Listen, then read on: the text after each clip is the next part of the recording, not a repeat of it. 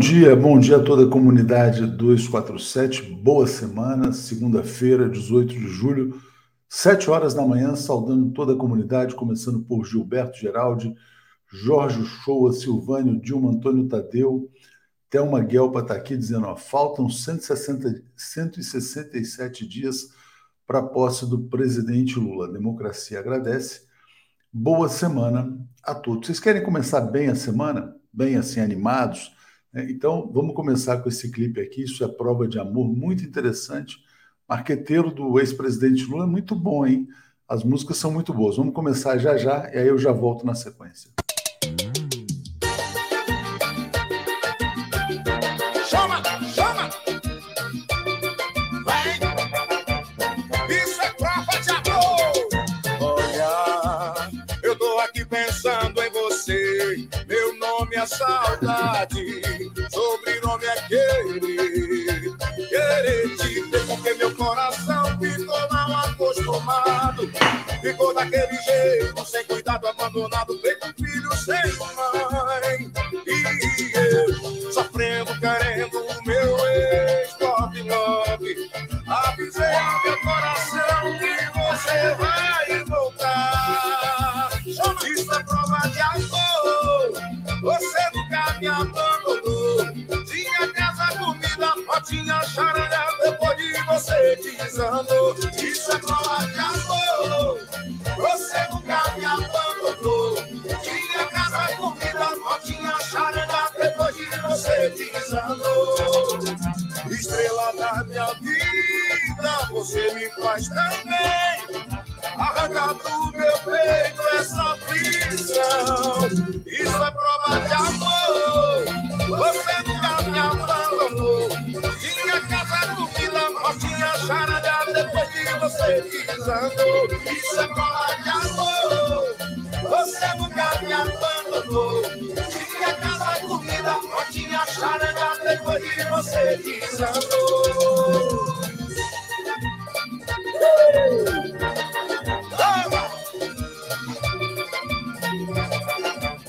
Isso sim é prova de amor! Ai!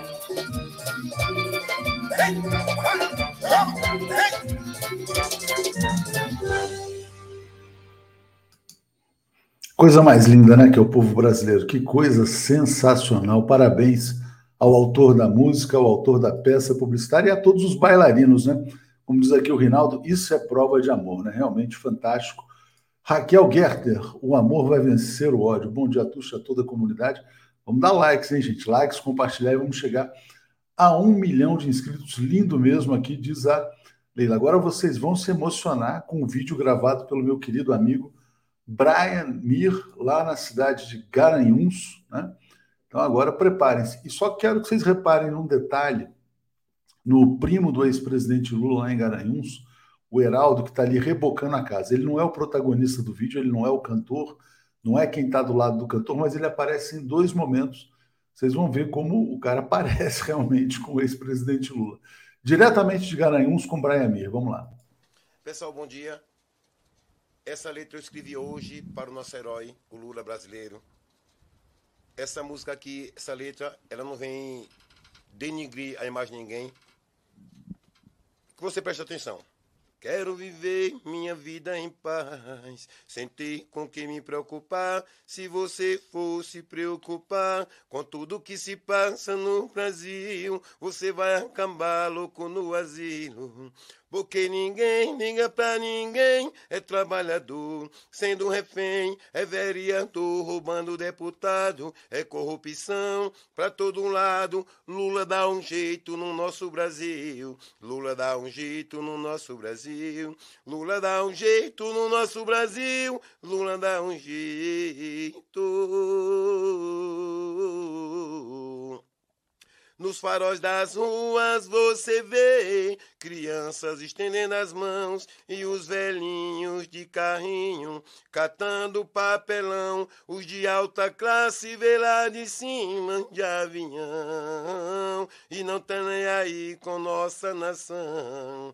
Tentaram parar o herói da nação, mas Lula votou como campeão. Tentaram parar, botaram um novo, mas Lula votou pros braços do povo. As autoridades fecham os olhos para não ver que em muitos lugares não tem nada pra comer. O desemprego e a fome andam na mesma mão. O alfabetismo ainda existe, falta religião. O desemprego e a fome andam na mesma mão. O alfabetismo ainda existe, falta religião. Lula dá um jeito no nosso Brasil. Lula dá um jeito no nosso Brasil. Lula dá um jeito no nosso Brasil. Lula dá um jeito.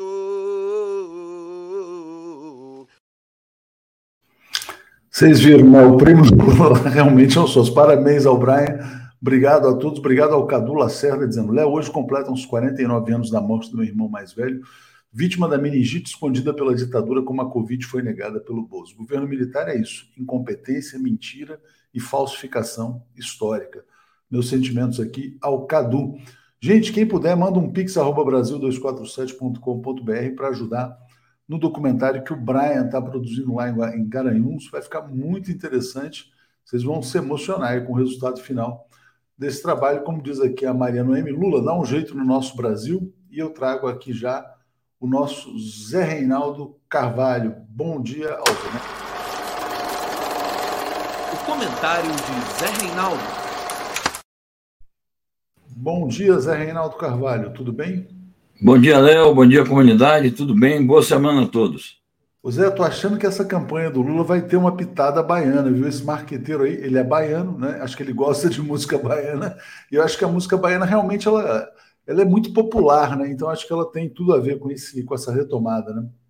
É isso, eu ia te dizer aí que eu conheço as digitais dessa peça publicitária, eu conheço o Sidônio e jogou um papel importantíssimo nas campanhas do Jacques Wagner, nas vitórias, nas grandes viradas que houve lá na Bahia. E conheço ele desde jovem, atuou no movimento estudantil baiano e grande talentoso publicitário. E o compositor nem se fala, né? A música realmente é muito boa, emocionante. Os artistas ali. Enfim, é uma campanha popular e emocionante. Não, é muito legal porque realmente assim, quer dizer, é um retrato do povo brasileiro, né? Quer dizer, eu acho que as pessoas têm que descobrir, têm que voltar, na verdade, a se dar conta do, da maravilha que é o povo brasileiro, né? com a sua alegria de viver, que tem que ser resgatada, né, Zé? Exato. E você veja esse cantor aí, é, de Garanhuns, Também. como ele é melodioso. Imagina essa música com um arranjo, um arranjo feito por um maestro, um compositor. Espetacular a voz dele, a maneira como ele canta, muito melodioso. Enfim, é isso. É um povo cheio de talento. É um povo de energias represadas. E um dia essas energias vão ser liberadas e a gente vai ver a riqueza do nosso país e a força transformadora que esse povo tem em si. Veremos a civilização brasileira, né, Zé? Exatamente. O, o Daci dizia, Daci Ribeiro, a nova Roma vai surgir. A nova Roma vai surgir, concordo com você. Zé, vamos lá, diga aí para gente as efemérides do dia. Bom, a efeméride principal de hoje é o aniversário de nascimento do grande Nelson Mandela, nasceu num dia como hoje, em 1918. Um herói da humanidade, um grande líder político, levou seu povo à libertação nacional, abriu caminhos para a libertação e emancipação social, processo complexo e difícil, cheio de avanços e recursos, mas o nome dele está definitivamente inscrito na história do povo sul-africano e de toda a humanidade. Grande Nelson Mandela, e a gente tem o nosso Mandela, que é o Lula, né? Na verdade, que tem uma história com paralelos aí com a do Nelson Mandela. Zé, vamos começar então pelas notícias aqui da América Latina. Quero trazer aqui uma notícia sobre greve nacional no Peru, agrária, os agricultores protestando. O que está acontecendo? Os agricultores estão exigindo que o presidente Castilho é, cumpra as promessas que fez de uma reforma agrária a gente sabe que, assim como a reforma agrária, várias outras promessas do presidente Castilho não foram ainda cumpridas. Ele continua vivendo sob ataque, ao mesmo tempo o governo dele exibe alguns sinais de paralisia, de, de dificuldade mesmo de operar. É, e eles estão cobrando os agricultores, na verdade os camponeses, o cumprimento de promessas que o Castilho fez em campanha. Essa foto mesmo é do Castilho em reunião com agricultores na campanha eleitoral, prometendo reforma agrária. Eu quero destacar, no aspecto político, que os líderes da greve estão dizendo o seguinte: esse nosso movimento não tem nada a ver com as movimentações no Congresso é, pelo impeachment do presidente. Então, eles estão procurando despolitizar a, o movimento, ainda que é, fazendo críticas, naturalmente, ao presidente, mas procuram se demarcar da campanha política feita pelas forças conservadoras para destituir o Castilho. A greve começa hoje, vamos ver se abre uma possibilidade de diálogo e se o Castilho é, dá um sinal de que pode avançar no sentido da reforma agrária e da solução é, dos problemas que a população do campo enfrenta no Peru. É, deixa só, obrigado, Zé. Deixa eu agradecer aqui a Ana Romanato perguntando o Pix do Brian. Pode mandar no pix.brasil247.com.br, porque é a editora 247 que vai remunerar essa produção do Brian, que está ficando muito interessante. Tiago Santana está dizendo assim: a ajuda a divulgar o problema da poluição em volta redonda. Estamos respirando pó de minério, tem mais problema com a, CSC, com a CSN, trabalhistas e etc. Muito importante esse assunto, é, Tiago. Se você puder, me manda um e-mail no contato brasil247.com.br que vamos organizar entrevistas aí para denunciar os abusos da Companhia Siderúrgica Nacional, que é do Benjamin Steinbrück, né? criada por Getúlio Vargas e entregue ao Benjamin. É, vamos lá, Zé, vamos trazer aqui mais uma notícia da América Latina, agora sobre a Colômbia. Aqui, ó, o governo colombiano anunciando a morte de um dos líderes da dissidência das Farc. Diga, Zé. Bom, essa é uma notícia que preocupa, porque nós estamos a 15 dias da posse do novo presidente, Gustavo Petro. Então, assassinam um, um líder guerrilheiro que, naturalmente, pode se discordar do processo que ele, tá, ele resolveu protagonizar, é, o fenômeno que ocorre ali é o seguinte: uma parte das Farc não concordou com o acordo de paz e decidiu se manter na luta armada. Inclusive, um dos líderes, o Ivan Marques, que a notícia não identifica se esse tal Rock, que é um codinome, seria o Ivan Marques. O Ivan Marques era um dos líderes máximos da, da Farc e liderou os, as conversações de paz que transcorreram durante mais de três anos é, em Cuba. Cuba foi a sede dos acordos de paz. Cuba, juntamente com países europeus, é, ajudou a, a foi, foi, uma força facilitadora dos acordos de paz. Então, mas o Ivan Marques, apesar de ter conduzido as negociações, no final ele não concordou com os termos e decidiu voltar à luta armada. Pode-se discutir isso, isso é motivo de grande polêmica na, na Colômbia, a, a maioria das Farc, que se transformou em partido político, é, não concorda com essa opção dele de ser uma dissidência armada, mas uma confrontação militar por parte do governo e o anúncio com toda a pompa por parte do Ivan Marques, no ocaso já do seu governo, é, o anúncio de, um, de, uma morte de um líder guerrilheiro, isso pode é, gerar uma espiral de violência na Colômbia, exatamente nos poucos dias que antecedem a posse do Gustavo Petro. Então vamos ficar de olho nesse processo, porque é, ao longo desses seis anos, desde que foram assinados os acordos de paz, centenas de ex-combatentes das Farc, inclusive aqueles que concordaram com o acordo de paz, foram assassinados. Então é algo que preocupa a continuidade desse ciclo de violência política no país. Exatamente. Deixa eu só agradecer aqui a Inês Oludê, está dizendo, ó, viram que o tal filme onde mostra acidente de moto com um homem com faixa presidencial morre? Financiado pela Anvisa, 2 milhões, tem que investigar isso. Esse filme é o filme que o Rui Guerra está filmando. O Rui Guerra, inclusive o filme que foi destacado aqui pelo Alex Sonic na semana passada, retrasada, todos os atores acima, quer dizer, a maioria dos atores acima de 80 anos, é, o Pereio, né? Então é um filme é, que tem essa cena que os bolsonaristas vão usar para atacar a esquerda, só para esclarecer. Bom dia aqui para Rita Valente também. Zé, a gente tem hoje muita notícia sobre a guerra na Ucrânia, né? E o Zelensky, o Zelensky está preocupado, demitiu seu chefe de segurança, está dizendo que há centenas de casos de traição, ele deve viver numa paranoia permanente. Diga, Zé. É uma notícia impactante e demonstrativa de que há uma crise política séria no interior do poder ucraniano.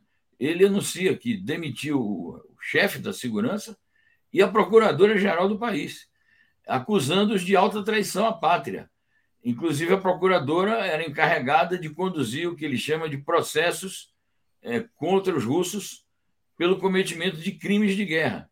Então, ele não se deu por satisfeito com a maneira como a procuradora estava conduzindo e chegou à conclusão de que ela o, e o chefe da segurança e centenas de pessoas, a matéria fala em mais de 600 pessoas é, acusadas de traição nacional. Então, isso mostra que o poder nacional ucraniano está completamente carcomido, está vulnerável e não está resistindo à, à situação de enfrentamento militar com a Rússia. Ele diz que, que todos esses eram agentes a serviço da Rússia que infiltrou figuras ali, agentes, portanto, e que esses agentes russos teriam cooptado os altos funcionários do seu governo. Então, é algo gravíssimo e mostra a precariedade da situação do Zelensky. Agora, essa notícia é, dá conta também é, dos preparativos que estão em curso para a nova fase da guerra. Nesses preparativos destacam-se dois aspectos. Primeiro, que é o Zelensky, ele próprio, está se gabando de que agora ele já tem armas de longo alcance, armas mais poderosas, armas de precisão para atacar alvos russos. Bom, é, e o outro aspecto é que ele diz: eu preciso fazer isto porque a Rússia está intensificando os preparativos para uma nova ofensiva terrestre, que, segundo ele próprio diz, vai começar nos próximos dias. E se queixa, ao mesmo tempo, de que a Rússia também tem bombardeado alvos importantes da Ucrânia, algo que está em uma notícia posterior que a gente vai comentar. Então, a situação, de momento, é esta: preparativos de parte a parte e essa crise no interior do poder nacional ucraniano. Vamos trazer mais notícias já, Zé? Deixa eu só mandar um abraço aqui para Helena Clóvis. Um dia para a gente se encontrar, encontro no Rio. Eu vou. Helena, é quarta-feira, só para esclarecer que ainda faltam dois dias, mas só para não ter nenhuma confusão. Quarta-feira na ABI. Vamos lá. Uh, notícias aqui ainda sobre a guerra. Medvedev diz que ataque à Crimeia desencadeará a resposta russa. Será que eles chegariam a essa ousadia de atacar a Crimeia? Ontem, um oficial ucraniano fez uma insinuação sobre isto, porque eles consideram que a Ucrânia, a Crimeia, pertence à Ucrânia. Ah, o governo ucraniano e potências ocidentais não se conformam com o retorno da Crimeia à Rússia, que ocorreu em 2014 após uma consulta popular, uma votação que foi democrática e que consultou a maioria da população.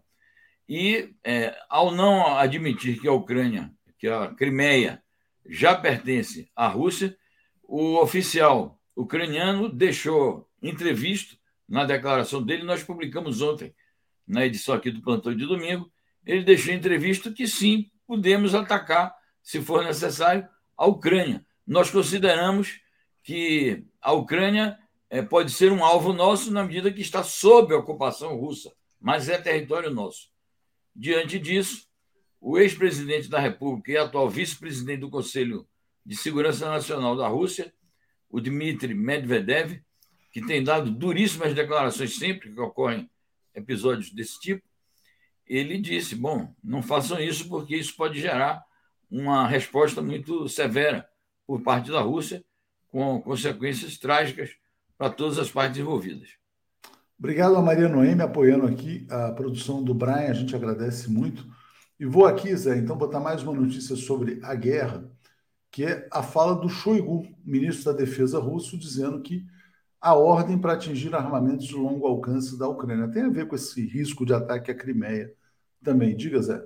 Também, então. Essa notícia se relaciona com a questão da Crimeia e se relaciona com a notícia anterior, que o próprio Zelensky admite que ele agora tem mais condições de enfrentar a Rússia porque é, algumas armas de precisão e de alto alcance eh, da OTAN estão chegando às suas mãos. Então, o ministro da Defesa da Rússia está dizendo que a prioridade, é, neste momento, é, das forças russas é golpear os depósitos desses armamentos e impedir é, a sua utilização por parte do exército ucraniano, inclusive dizendo que a Ucrânia tem bombardeado com essas armas alvos civis na região que a Rússia já passou a controlar desde há duas semanas, depois que assumiu a, a conquista, né, que, que, conquistou o território de Lugansk e que está em ofensiva para conquistar também o Donetsk e assim concluir a ocupação do Donbass.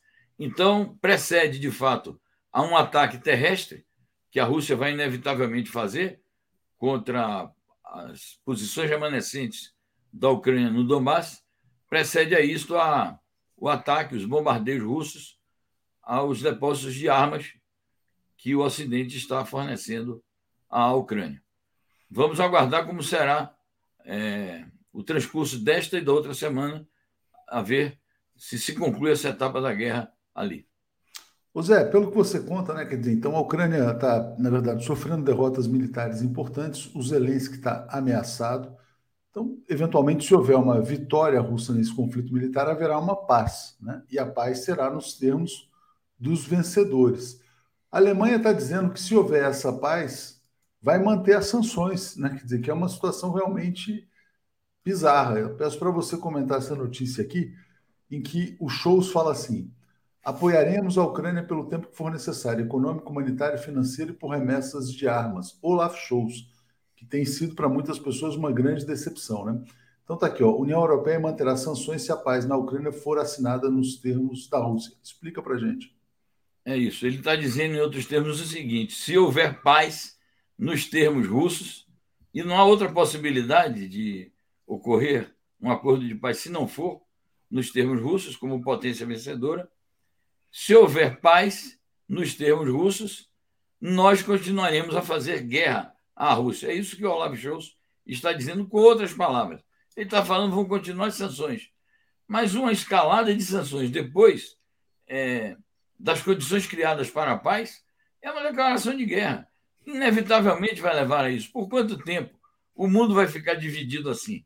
Então, é, essas sanções, como elas vêm acompanhadas de preparativos militares, de fornecimento de armas, de munições, é, instrumentalizando a Ucrânia para atacar alvos russos.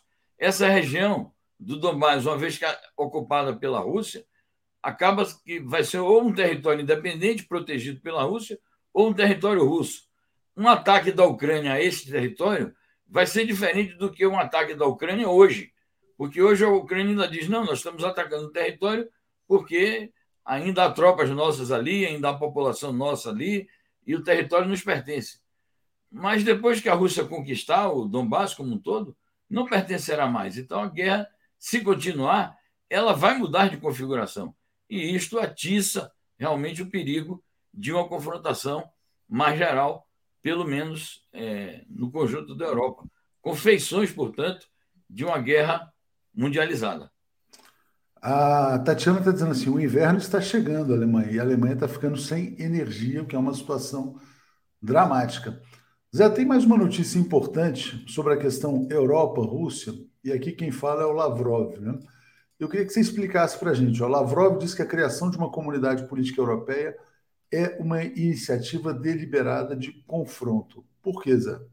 Bom, é, então, é, nesses últimos dias começaram a surgir novidades a partir de líderes europeus. Uma foi esta, que nós comentamos da parte do Olaf Scholz, que criou esse critério novo. Se a paz for celebrada, nós vamos continuar a confrontar a Rússia. E agora, surpreendentemente, o presidente é, da França, Emmanuel Macron, propôs a criação de uma comunidade política europeia. Já existe a União Europeia, mas ele está propondo uma comunidade política europeia com toda a Europa, exceto a Rússia.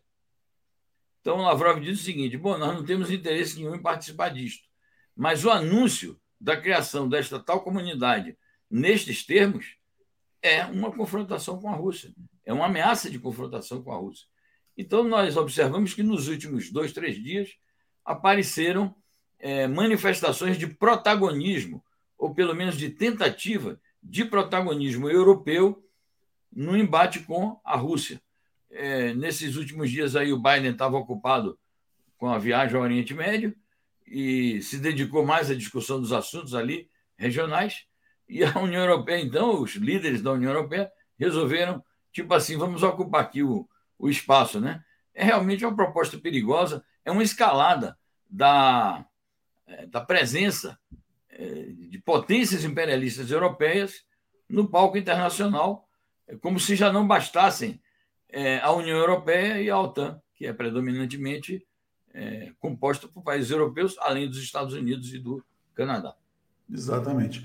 É, Nilson de Barros abriu. Para não esquecer, o teste do teor de oxigênio no carro de polícia em Brasília, no caso de Genivaldo, já foi feito? Acho que não, viu? Tem que perguntar isso aí ao Marcelo Auler. E aqui o André Lobão está dizendo: ó, hoje Bolsonaro explica o golpe aos embaixadores. Isso é uma vergonha, né, Zé? O Jair Bolsonaro cometendo um crime de lesa pátria, convocando embaixadores para dizer que ele vai dar um golpe de Estado porque ele não acredita nas urnas. E, na verdade, é o seguinte: quer dizer, o sistema de apuração no Brasil é invejado no mundo inteiro, né? É, acho que seria interessante você comentar sobre isso também, porque eu acho que tem mais um crime aí de lesa pátria também, né? Não tenha dúvida. Por isso mesmo que ele se apressou a dizer, é, deu declarações ontem à noite, que não, eu vou apresentar apenas uma explicação técnica. Ora, o Faquin já fez todas as explicações técnicas. Ele aproveitou as declarações de ontem a propósito desse encontro com os embaixadores para mais uma vez tentar desqualificar o Faquin, que é o atual presidente do TSE, e o futuro, que é o Alexandre de Moraes. Atacou, se disse incomodado com a, audiência que o, o Faquin fez com os embaixadores, dizendo compete a mim, ele sabe que compete a mim, presidente da República, é, manejar as relações internacionais do Brasil.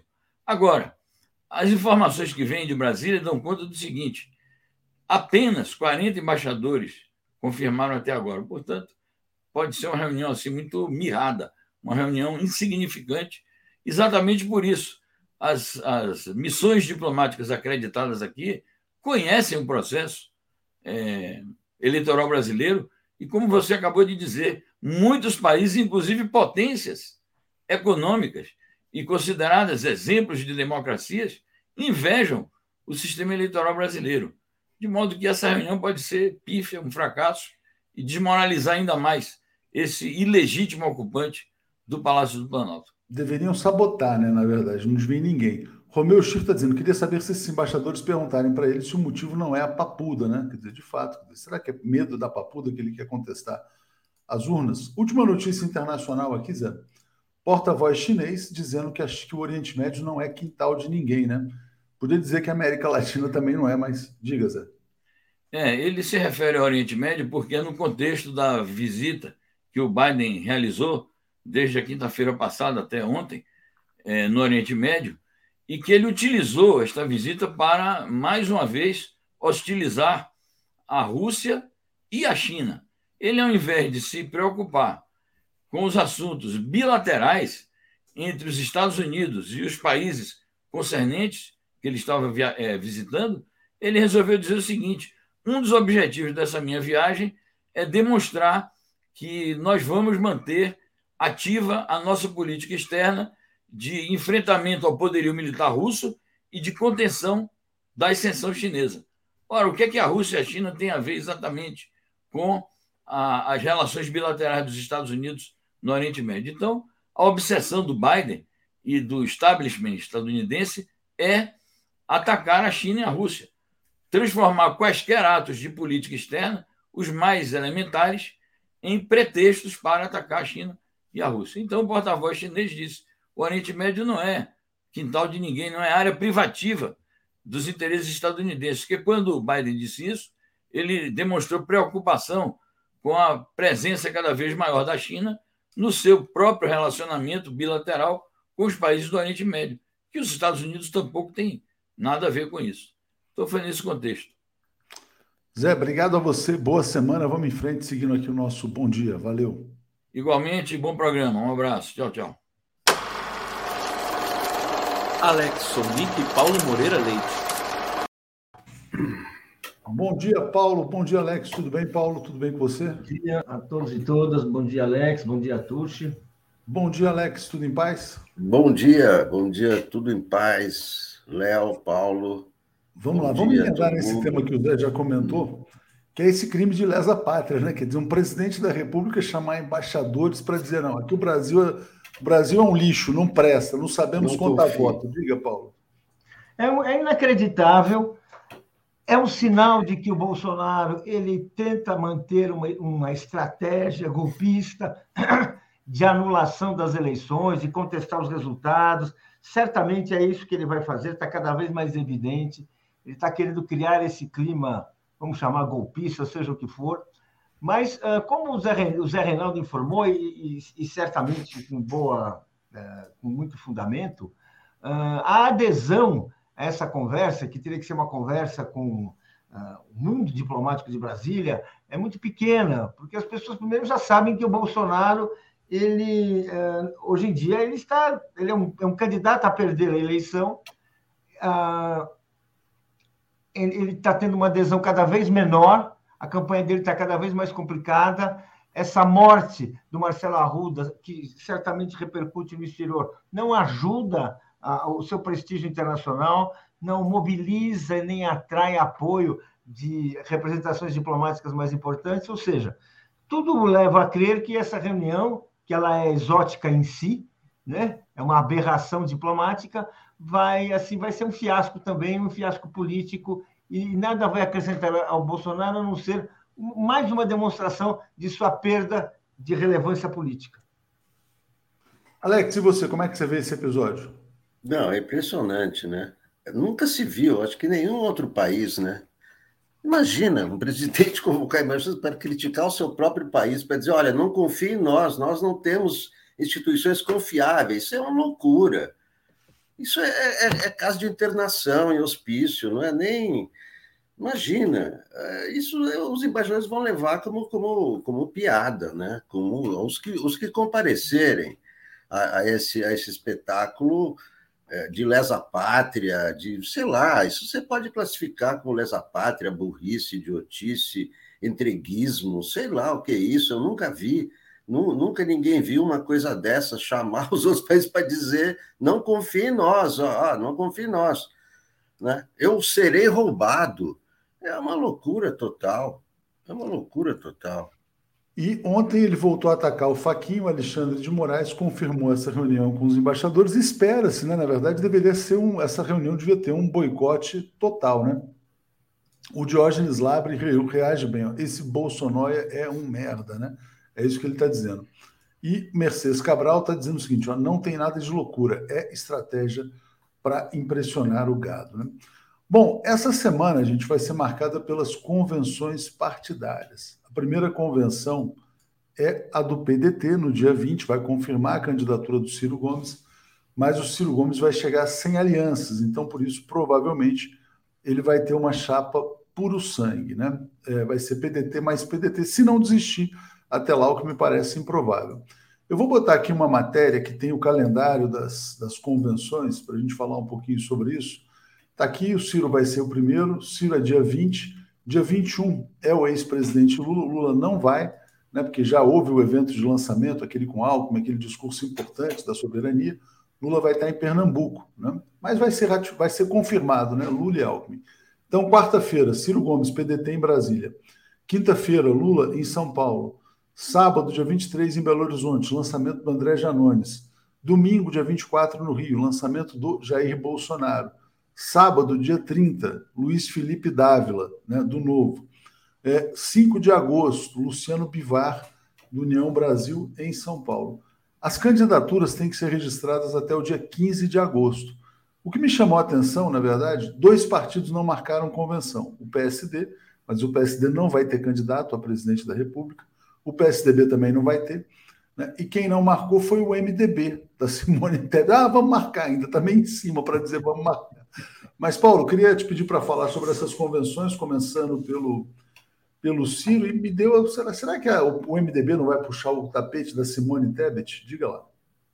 Olha, uh, bem, uh, a chapa do Ciro é puro sangue, mas vamos dizer assim que não tem muito sangue ali, né? Vamos dizer assim, né? Uma chapa isolada de um candidato que não, que não está bem nas pesquisas e que, na verdade, está apenas resistindo a, a, a, apoiar aquele seu, aquele seu candidato, aquele, aquele candidato que realmente representa a história, aquele resto de história, aquela sombra de história que ainda existe na sigla PDT, que é o brisolismo, e esse candidato é o Lula. Ele resiste a, a, a, dar, a dar, seu apoio. Vai ser uma, uma, uma, convenção melancólica, né? uma coisa assim, bastante, uh, bastante triste até. Né? Uh, a, convenção do, a convenção do Partido dos Trabalhadores, mesmo sem a presença do Lula, é muito importante, porque ela vai ser assim um efeito, é, é, do ponto de vista político, da articulação política, das alianças políticas, é uma, é uma convenção grandiosa. Quer dizer, uh, tem o Lula, que é o candidato, o vice Alckmin, assim, marca um momento em que o PSDB está extinto, né? O PSDB nunca deixou de apresentar candidatos nas, nas, nas, outras campanhas presidenciais. Nessa daí, não só ele não só ele não está apresentando, como aquele que foi seu candidato em 2006 agora está na chapa do Lula. Ou seja, é um sinal importante da, da, a, dessa, a, dessa campanha. Outro sinal importante também é o, é o apoio do PSOL. Né? O PSOL não vai ter candidato presidencial nessa eleição, sendo que em 2018 ele teve o Boulos, em 2014 ele teve o, a, Luciana Genro, em 2010 o Plínio da Sampaio, em 2006 a Luiz Helena. Ou seja, o PSOL que sempre foi à esquerda uh, no primeiro turno, nunca teve uma grande votação, mas sempre conseguia assim, fazer aquela. Uh, tomar aqueles votos, dessa vez uh, não está não, não, tem candidato próprio, está numa aliança uh, formal com o Partido dos Trabalhadores. Isso é bom para o Lula, é mais um sinal da força do Lula, de que realmente uh, o, partido vai, vai sair com uma, uma, uma, uma aliança política como nunca fez. Né? As, as outras, as outras situações, do, do, do, MDB realmente é até uma discussão, porque tem um, tem um setor do, do PMDB que queria desde já aderir à campanha do Lula. Isso é, isso, isso é fato. Quer dizer, existem governadores, líderes importantes. E tem o setor que está com a Simone Tebet. A pergunta é se ela conseguirá resistir para ter uma candidatura formal, que do ponto de vista pessoal dela pode interessar, pode ser vantajoso, pode lhe dar algum prestígio, ou se até lá, assim, uh, uh, isso não vai ser possível. Porque, de fato, né, é uma candidata, é uma candidata que comemora, sim, mas enfim, não tem. Comemora assim, ganhei um ponto ontem, ganhei meio ponto agora, cresci nas, nas últimas pesquisas, mas que não está numa disputa real.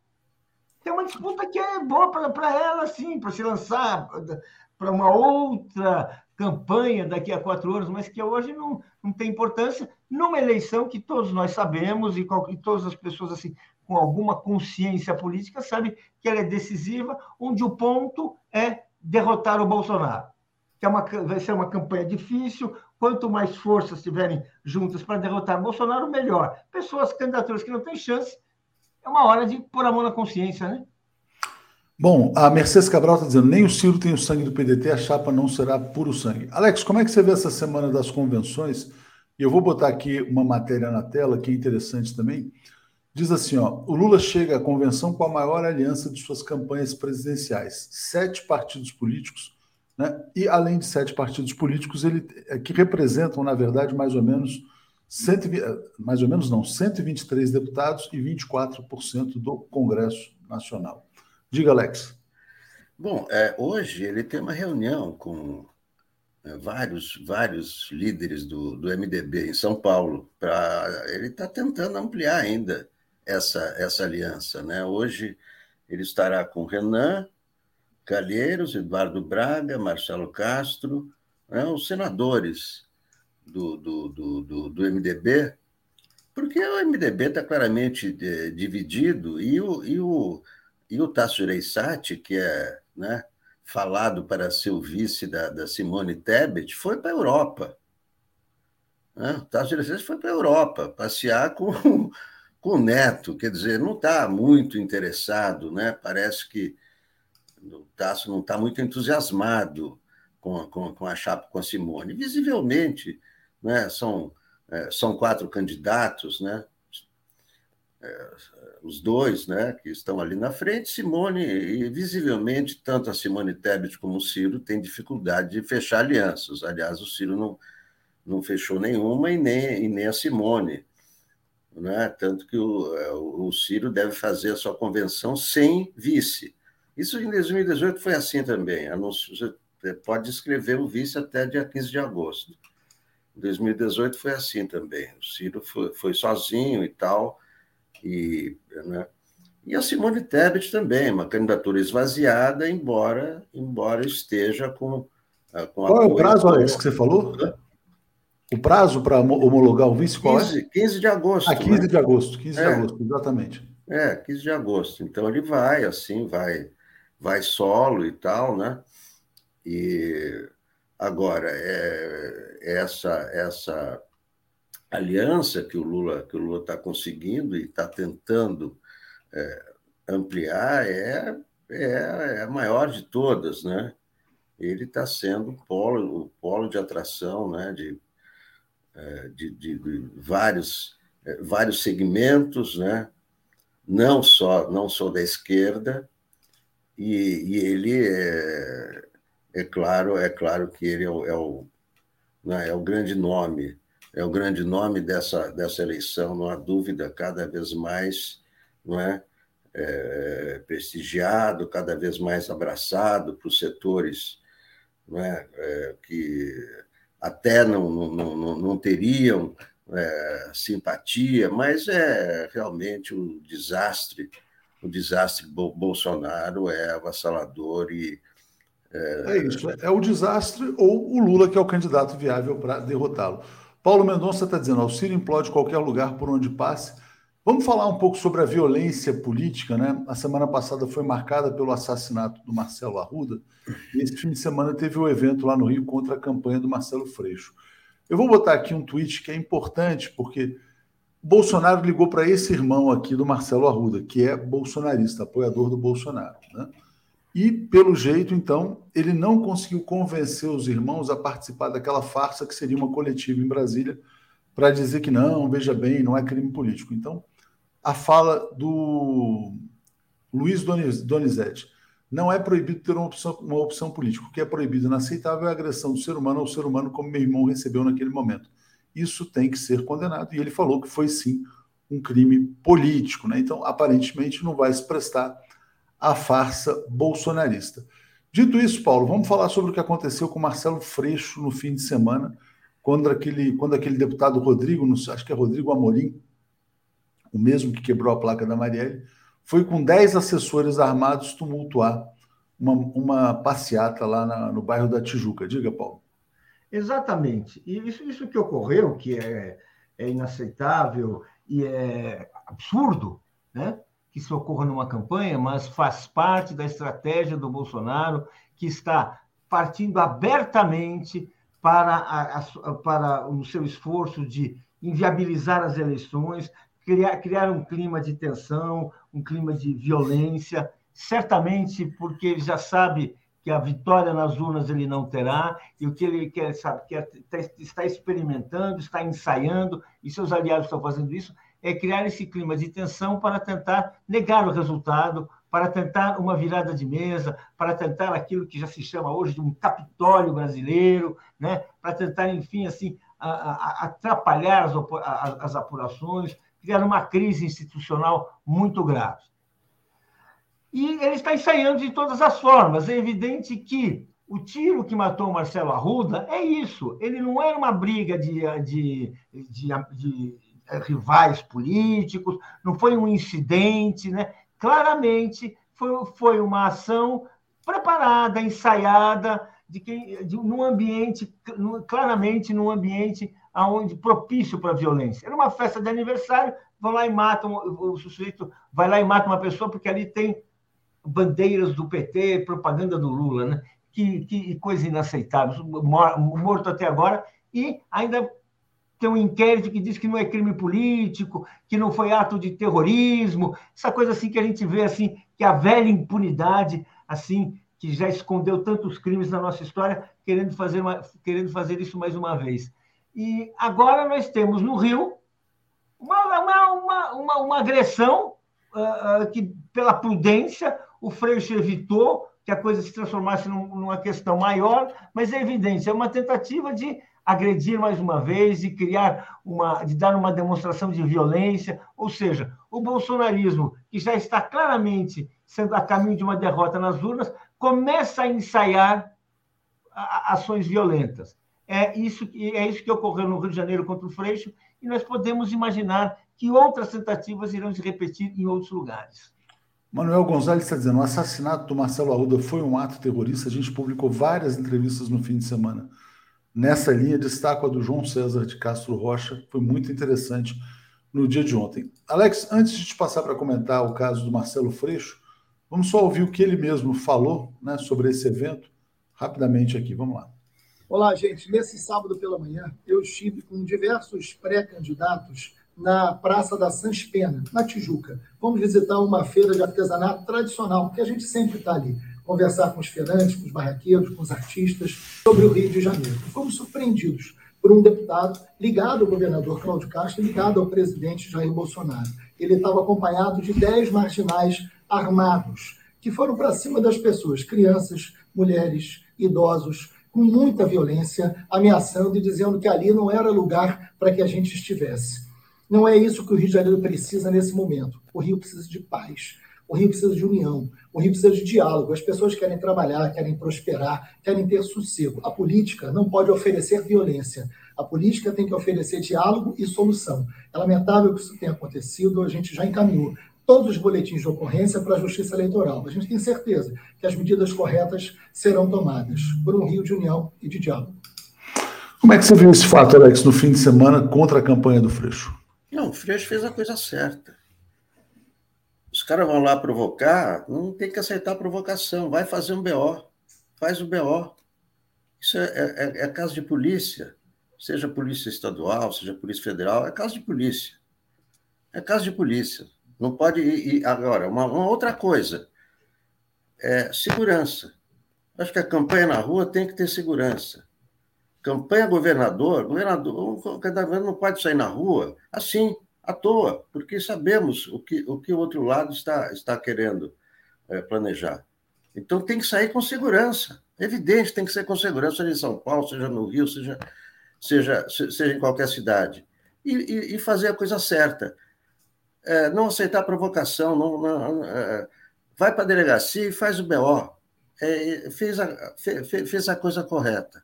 É, é, é, é, baixar a bola, não é levantar a bola, ó, oh, e tal, vamos brigar, vamos partir para cima, vamos quebrar eles. Não, nada disso. Agora, tem que ter, acho que tem que sair para a rua com segurança normal, como, como os candidatos a presidente têm, têm segurança da Polícia Federal, os candidatos a governador têm que ter segurança também. Não, com certeza. E acho que concordo também, acho que fez a, a questão, tomou a decisão correta ali nesse caso. Agora, o que preocupa realmente, assim, quer dizer, a cada manifestação você ter ali deputado, assessor e o pessoal saindo armado na rua. Outra notícia que chamou muito a atenção, na verdade, o crescimento né, das permissões para arma de fogo no Brasil nos últimos anos. Então, todo cuidado é pouco, né? E aqui, ó, Mosca na sopa dizendo, Freixo tem escolta de policiais, foram milicianos armados, né? É, Paulo, você acha que a gente pode ter novos casos aí de terrorismo? O que, que deve ser feito para evitar o terrorismo na campanha presidencial? Bem, a primeira medida é uma investigação e uma punição rápida do assassino do Marcelo Arruda.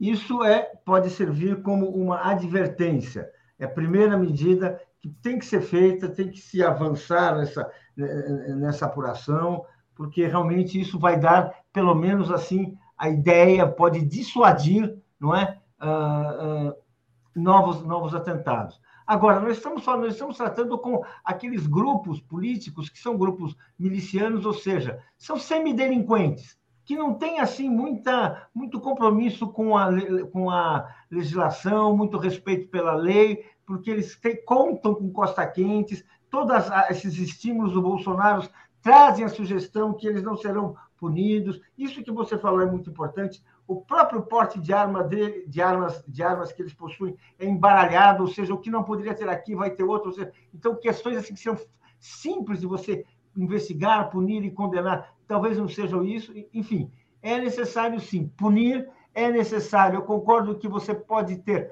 policiamento nas, nas, nas campanhas, nas campanhas uh, uh, estaduais, você pode ter policiamento, a polícia militar deve garantir a segurança, a polícia federal deve, deve comparecer também. Agora, é preciso dar uma demonstração de que nós queremos vencer e de que nós não vamos fugir da luta, porque é isso que é, é essa grande intenção, é tirar o, o, o, os candidatos populares, os candidatos que resistem ao bolsonarismo das ruas e passar a mensagem de que eles são fracos demais para resistir e muito mais ainda fracos demais para governar. Exatamente. Deixa eu trazer aqui uma pequena polêmica que aconteceu nesse fim de semana também, que envolveu a Anitta. Antes eu vou ler o comentário da Mari Segatti dizendo: traga uma pessoa, duas, três, para fazer parte da TV 247. Vamos chegar a um milhão até as eleições. Bora lá. Essa é a meta, né? Chegar a um milhão até as eleições. Alex, olha só, teve uma polêmica com a Anitta que foi a seguinte: né? ela apoiou o ex-presidente Lula, depois alguns candidatos do PT passaram a usar a imagem dela ela disse que não, que o apoio não era ao PT, o apoio é só ao Lula. Depois o Lula, não, tudo bem, a gente sabe que você não é petista. E terminou, vamos que vamos, né? A Anitta apoiando o ex-presidente Lula gerou uma certa polêmica nas redes, mas passo para você falar sobre esse caso. Não, achei, achei assim, quer dizer, estava é, claro desde o começo que o apoio dela é o Lula. Ela quer derrotar o Valdemar. Então, é, sabe, não, não vejo por que reclamar e candidato se apropriando da imagem dela, mas ela deixou muito claro que é o Lula, não é, é... E aí eu vi, eu vi tantas mensagens horrorosas. Ah, então se você não quer o PT, então vai embora. Olha, realmente é, deprimente ver esse tipo de comentário de petistas. Ah, já que você não quer também os candidatos a deputado, então não queremos você. Não, não é nada disso. Ela está tá apoiando o Lula, faz muito bem, está trazendo o público jovem para o Lula, o público que não é petista, é disso que o Lula precisa. Então, olha, realmente é, é, todo o lado da Anitta, a Anitta está certíssima, ela, desde o começo, ela deixou claro que ela é, é. Ficar usando a imagem dela em todas as campanhas é um absurdo. É um horror porque desgasta a imagem, as pessoas não sabem o que é comunicação. Você vai usar, usar vai usar a Anitta para vereador, vai usar a Anitta para prefeito, vai usar. Que isso? Isso desgasta a imagem. Ela tem que ser apoiadora do Lula. É ruim para o Lula se ela, se, se ela apoiar os uh, eh, 200 candidatos a deputado, porque ela, ela é Anitta. Perde a força totalmente. A força é ela apoiar o Lula. Achei engraçado que ela falou para o Bolsonaro, foi isso aqui, ó. Muitos bolsonaristas, né, na verdade, passaram a twittar, a interagir com ela tal. Dizer, e aí houve pesquisa né, de que isso gerou engajamento até dos bolsonaristas, e a Anitta escreveu, caíram como um patinho. Né? Enfim, diga, Paulo. É, como é que você tem, tem, essa. Bom, nem sei se é uma polêmica, mas enfim, é um assunto aí que rolou no fim de semana. Não, Veja só, eu gostei dessa última reação da Anitta. Por quê? O que foi essa reação da Anitta? Na medida em que os bolsonaristas começaram a espalhar, começou essa coisa, o que, que é? Ela, é o Bolsonaro que queria prejudicar a campanha do Lula, porque é para isso que ele trabalha, ele não está preocupado com a Anitta, não está preocupado com o PT, ele quer prejudicar a campanha da Anitta, ele caiu como um patinho, ou seja, ele ajudou a divulgar o fato que a Anitta está apoiando o Lula. Ou seja, os próprios bolsonaristas que ainda não sabiam disso, uh, estavam dizendo, ou seja, isso é o célebre é a célebre história que termina, caiu como um patinho, a história. Ela fez uma coisa, essa coisa ganhou uma dimensão, o, o, o Bolsonaro quis, quis uh, uh, criar uma onda, né? E caiu como um patinho, e a propaganda ficou, e, e, e o efeito da propaganda foi ainda maior. Ela está ironizando, ela percebeu, está brincando, está ironizando, o bolsonarismo mais uma vez caiu como um patinho. É boa essa, essa brincadeira. Bom, são vários artistas. Vou botar só Diga, Alex. Mas o, o, o, que o Bolsonaro fez, ele deturpou a mensagem dela. Porque a, na, na, mensagem que ela postou, ela diz: eu não, eu não vou apoiar o, o, o PT, mas vou apoiar o Lula. Ele cortou a parte do Lula. Vocês podem ver que quando o Jair Bolsonaro postou a imagem da Anitta, ele só conservou, ah, eu não apoio o PT, e tirou, e tirou a, a, a última frase da Anitta, que é assim, eu estou com Lula. Alex, Bolsonaro fez isso, ele editou. Claro, mas, Alex, ele gerou barulho, ele gerou confusão em torno da Anitta. E não estou contestando nada, Paulo, por não, favor, vamos manter. Não, mas vocês não estão brigando aqui, gente. Não nada, eu só estou esclarecendo o que ele fez. Ele ah, deturpou a mensagem mas... da Anitta, ele cortou a tá. frase em que ela disse que apoia o Lula. Nós estamos dialogando aqui, gente. Ele caiu lá. como um patinho. Dá para entender? Dá para entender Deixa... o que ela quis dizer? Eu Deixa eu agradecer aqui ao Paulo Roberto, gente. Paulo Roberto está dizendo: a senha está dada, vocês sabem o que tem de fazer. Lembrando né, da manifestação terrorista do Bolsonaro na sua penúltima live. Né? Vamos botar aqui também, foi no fim de semana, o Nando Reis num show em Fortaleza. Olha o que ele diz lá. Contra o que foi exposto aqui no palco, não há argumento. Quem tem coração sabe o que tem que fazer. Fora Bolsonaro! É meio óbvio, né? Não dá para continuar com, esse, com essa figura nefasta no Brasil, né? Então o Paulo está dizendo: vocês sabem o que tem que fazer, o que tem que fazer é despachar o Valdemor, né? Volde, Voldemort. O que, que, você achou, Alex, esse negócio de Voldemar e Valdemar e. Como é que chama? Dumbledore. Ela chama o Lula de Dumbledore. Dumbledore. Ótimo, achei ótimo, né? Tem o Voldemort e tem o Valdemar, né? É, Valdemar não sei quem é. Não tem Valdemar no Harry Potter. Não, o, o, Valdemar é o Bolsonaro, certo? Como falou a ah, Anitta. E o Valdemar é o Valdemar da Costa Neto, o Valdemar ah, do sim, PL. Sim. E o Valdemar e o Valdemar. Achei uhum. ótimo essa, esse sinônimo que é, é, é claro, é, é, o Valdemar, é o, é, o, é o cara do mal, é o, é, é o cara aí. que tem que ser combatido. Achei ótimo chamar o Cristiano... Bolsonaro. É melhor do que Bozo, que Bozo é palhaço e tal. Voldemort é a cara dele, aí está corretíssimo. Exatamente. E a, aqui a Cristiana Campanha dizendo: bombaram um post da Anitta com Lula combatendo o mal. Queria destacar uma outra notícia também que me pareceu importante de hoje. Já tinha, ele já tinha dito isso, mas ele confirmou. O André Janones, que tem lá seus 2, 3%, né, vai ser candidato a presidente pelo Avante, de fato vai ser, vai ter a, a convenção, mas ele disse isso: não, essa campanha é só treino, é só para preparar para 2026, 2030. E aí ele falou que no segundo turno ele vai apoiar o Lula, disse que o Bolsonaro é incompetente até para dar um golpe, ele tem que estar do lado da democracia. Então, ele já está declarando apoio ao Lula no segundo turno. Diga, Paulo. Olha, eu vi uma entrevista do uh, Janones, ele, para a, uma entrevista, ele, ele mostra que é uma pessoa que tem um certo preparo, um certo conhecimento, mas eu discordo que você possa usar uma eleição para fazer treino. Não é treino, não, gente. É, é o jogo é para valer. Desde hoje, agora, neste momento. E vai ser no primeiro turno e vai ser no segundo. Ou seja, se, se as pessoas que têm noção de que não tem a menor condição de vencer agora, tem que começar desde já uma campanha de apoio ao Lula. Não podemos desperdiçar nenhuma, nenhum minuto, nenhum segundo. Nós estamos diante de, um, de, diante de um adversário que já tem, cujos apoiadores já mataram um, e que certamente preparam novos ataques violentos e que certamente vão perturbar a eleição. Todo cuidado agora é pouco. Não, não dá para não dá para achar que daqui a, daqui a quatro anos vai valer. Pode valer sim, guarda esse plano para lá. Mas agora é preciso agir e agir rápido. Alex, é, não, tô, também concordo, fundamental tentar ganhar em primeiro turno, mas você considera importante esse apoio do Janones no segundo? Será que vai ter segundo? É, se é vai ficar se acabar no primeiro? Não, acho que isso aí é, é tudo bem, vai apoiar no segundo, vai. O Janones, ele está fazendo um treino para ele, ele quer ser, ele quer se lançar e tal está tendo mais pontuação que, que a Simone Tebet, né? que tem mais que João Dória e, e, tudo. Mas isso aí é. Não considero assim, ah, vai apoiar no segundo turno. Beleza, porra, obrigado, Janones. Você, ele, ele quer aparecer, ele quer, quer os holofotes, né? Olha, estou com Lula e tal. Quem está com Lula vota agora no primeiro turno e acabou. É isso que o país precisa acabar no primeiro turno e ele que fique lá com esse discurso de ah, no segundo, no segundo turno é fácil. Ah, no segundo turno. Não, é, o lance é agora, é já, é Lula já, é, sabe? Deixa o Janones com, com dele, tudo bem.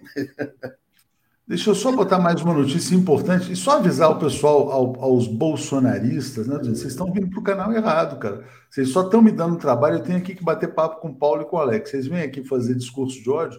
A gente tem que bloquear vocês. A gente não aceita é. discurso de ódio. Né? E bolsonarismo, na verdade, é uma doença, né? um dia ainda será criminalizado como é o nazismo. Vamos lá. E aí vamos trazer aqui mais um arrependido, né? primo do Blairo Maggi, mega empresário do agro, elogiando o PT. Dizendo que Bolsonaro foi muito ruim de serviço, né? Áudio dele no WhatsApp.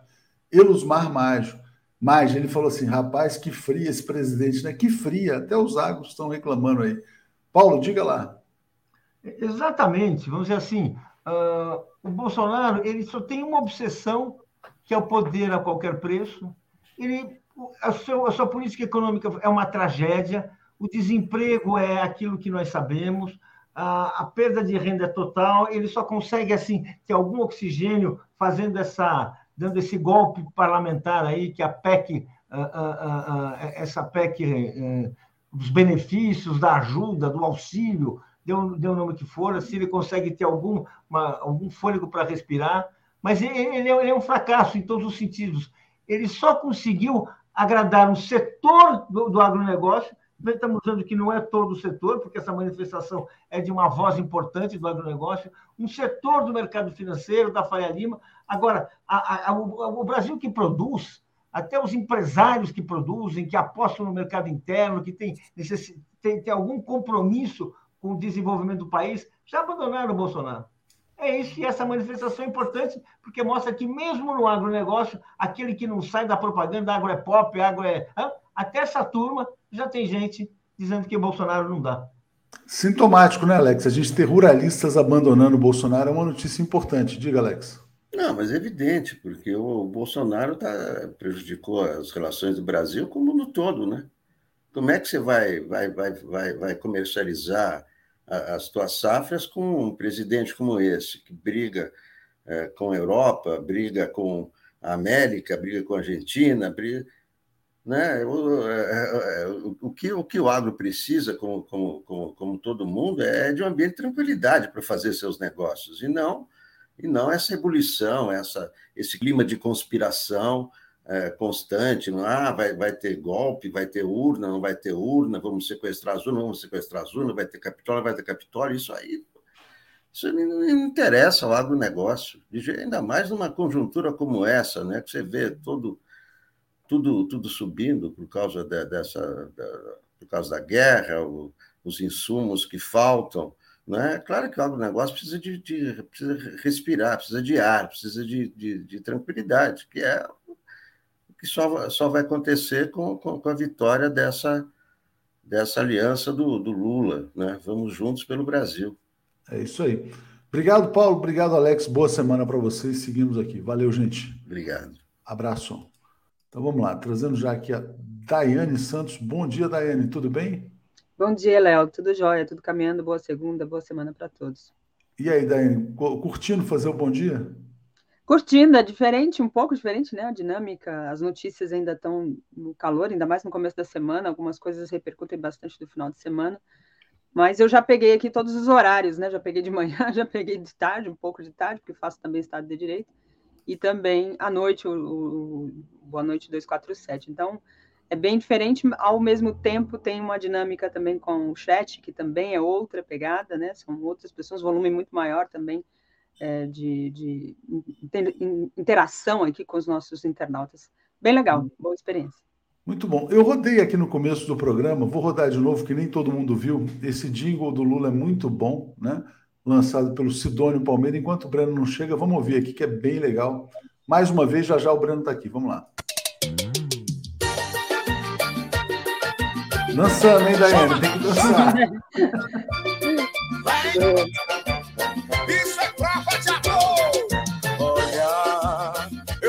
pensando em você. Meu nome é saudade, sobrenome é querer. Querer te porque meu coração ficou mal acostumado. Ficou daquele jeito, sem cuidado, abandonado, feito filho sem mãe. E eu sofrendo, querendo o meu ex-love, love. Avisei ao meu coração que você vai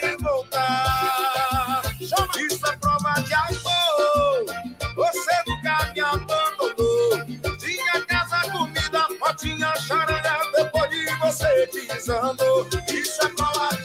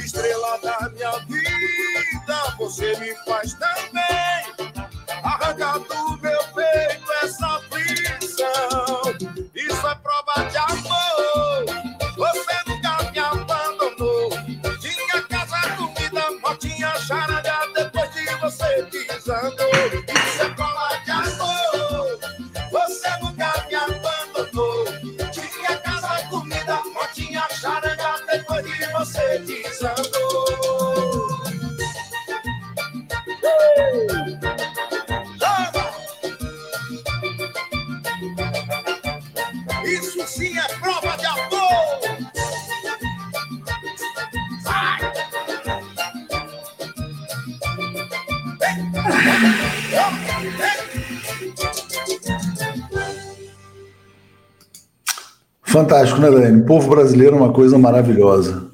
É o ritmo que toca aqui nas periferias, viu? Eu estava, por exemplo, fui numa festa no sábado, festa de uma tia minha, assim, 60 anos, e ela contratou lá uma banda também para tocar, enfim, mineiro, né? Minerada faz aquela aquela cumilança, e esse era o ritmo tocado. Então, é um ritmo que faz parte, familiariza com as pessoas, ao mesmo tempo tem a verdade da, da letra, né? Aquilo que vai conectando as pessoas com a realidade. Isso é muito é bom. É o tal do passinho, né? Vamos é... trazer o Breno, tem uma notícia Breno. importante que acaba de chegar aqui. Bom dia, Breno, tudo bem com você? Bom dia, Léo, bom dia, Daiane, bom dia a todos e todas. Vou ler aqui o superchat, aqui já trago a notícia, que é o seguinte. É... Luiz Benevides, a Daiane curtindo o swing já salvou a semana. é, é, Dom Sebastião, Bozo contra-atacou, o Sérgio Reis declarou apoio. Pô, quem é o Sérgio? Bom, tudo bem, vai, deixa para lá o Sérgio Reis. E Carlos Alberto Veloso, bom dia. Bolsonaro vai tentar permanecer no poder para se blindar de sua família. Se for preciso acabar com o resto da economia, vai acabar. Lei de responsabilidade fiscal no lixo. Olho nas reservas internacionais vão corroer tudo, né? Bom, a notícia que acaba de chegar é importantíssima. Acabei de receber dos advogados do ex-presidente Lula decisão do ministro Alexandre de Moraes no plantão nesse domingo às 23 horas e 40 minutos. Né? É uma decisão contra deputado Otônio de Moura, Carla Zambelli, Flávio Bolsonaro, várias pessoas que agora estão proibidas de espalhar fake news e que vão e, e foram notificadas as plataformas YouTube, Facebook, Instagram, Twitter, TikTok, Quai e Getter. Quais são as fake news, né? Associar o ex-presidente Lula ao PCC, né? E também as fake news sobre Celso Daniel. Então, decisão importante aí do Alexandre de Moraes contra os bolsonaristas, né? Começando bem a semana. Diga, Breno, Bruno ia fazer um comentário lá, diga lá. Não, essa, não, não, é, é, é uma das maiores, né? E também PCC, enfim, diga lá. Não, essa do Celso Daniel eu gostei. Porque, se você tiver lembrado, quando eu fui processado na Lava Jato, foi vinculado a uma mentira que, construída pelo Ministério Público relacionada ao caso Celso Daniel. Exatamente. Acho que seria até interessante, Bruno, você contar essa história, né? Quer dizer, como esse negócio, a cada eleição é revirado, né? Uh, eu, vou, eu vou passar para a Daiane, vou deixá-la conduzindo, mas se você puder rememorar um pouco, acho que é interessante. Não, uma das Diga. operações da Lava Jato se chamou Operação Carbono 14, em 2016. Essa operação, que tinha vários réus elencados, entre eles eu mesmo, é, acusava o PT de ter pago uma chantagem a um empresário de Santo André, Ronan Maria Pinto, porque o Ronan Maria Pinto teria informações, estaria pressionando o PT, porque ele teria provas e informações de que o PT é que teria mandado matar o Celso Daniel. É, é, foi construído isso pelo Ministério Público. Não, isso não chegou à denúncia, mas quando houve operação, busca e apreensão aqui em casa, perdão, condução coercitiva, todo aquele espetáculo, na imprensa, durante dias, era disso que se falava, era a conexão entre a corrupção petista e o assassinato do Celso Daniel. Foi puro espetáculo. Ele não chegou nem à fase da denúncia. Eles nunca conseguiram, evidentemente, estabelecer qualquer vínculo. Depois eu acabei é, outros também foram absolvidos naquele processo, alguns foram condenados de uma maneira completamente arbitrária, como era próprio da Lava Jato. O Delúbio Soares foi condenado nesse processo, por exemplo. É, eu, a mim atribuí um papel absurdo de, de ter sido elo entre o PT e o empresário para o pagamento da chantagem. A, a fantasia que eles criaram. Isso é muito mais grave do que fake news desses deputados vagabundos que tem o Bolsonaro, né? Ou seja, o Ministério Público, uma instituição de Estado, a serviço da, da lorota política, né? A serviço uh, da operação contra o PT. Isso que era Lava Jato. Então, agora, essa história de que proíbe é, fake news sobre, sobre o caso Celso Daniel, o senhor Alexandre de Moraes tivesse sido. Eu acho que eu nem me lembro se ele já era ministro da Corte, acho que nem era. Então, se, se algum ministro da Corte Suprema tivesse tido essa gentileza, devia ter soltado a proibição de fake news contra a Rede Globo, né? A Rede Globo agitava essa história de que tinham chegado nas, na, no mecanismo do assassinato do Celso Daniel em rede, no Jornal Nacional, né? É, vou, ler, vou, ler, aqui, uh, Breno, um trecho da decisão de ontem do Alexandre de Moraes. Ele coloca aqui em negrito as seguintes palavras: Liberdade de expressão não é liberdade de agressão. Liberdade de expressão não é liberdade de destruição da democracia, das instituições e da dignidade e honra alheias. Liberdade de expressão não é liberdade de propagação de discursos mentirosos, agressivos, de ódio e preconceituosos. Então está aqui, ó, decisão do Alexandre de Moraes presidente em exercício do Tribunal Superior Eleitoral, 17 de julho de 2022, na noite de ontem. Então, é isso. Grande dia, o pessoal está dizendo aqui. Uma, uma pena que a Corte Suprema não tenha tomado uma decisão dessa, repito, contra a Rede Globo, que atacava o PT em 2016, 2017, mais uma vez, atribuindo o assassinato do Celso Daniel, na, é, é, copiando a tese do Ministério Público que atribuiu o assassinato do Celso Daniel ao PT. É, antes tarde do que nunca. Daiane, a bola está com você. Bom dia, Breno. Valeu. Obrigada, Léo.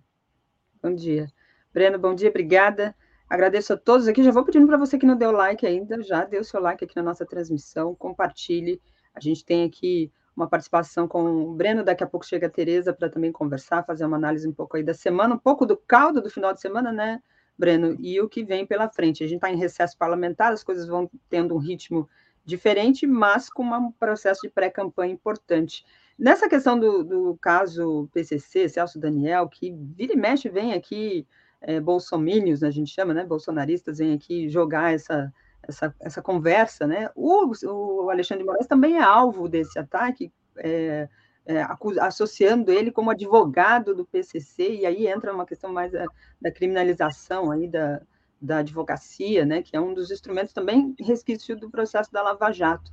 É, esse caminhar com as fake news, a gente tem uma outra notícia também desta, desse final de semana, que a deputada bolsonarista lá, Cris Tonieto, que foi também condenada a pagar 50 mil por indenização por postagem relacionada a LGBT mais a pedofilia também, discurso recorrente por parte do bolsonarismo, da extrema-direita, é, principalmente muito ligada aos, aos neopentecostais, né? Queria que você falasse um pouco desse, desse caminhar. A gente tem, em 2018, uma avalanche das fake news que trouxe ali para o pro processo eleitoral caminhos distintos e muitos dos, dos nossos internautas, dos críticos falam a esquerda precisa responder rápido, a esquerda precisa ter é, um núcleo só para responder essas coisas, porque na rede social isso se pulveriza muito rapidamente e a resposta não chega a tempo.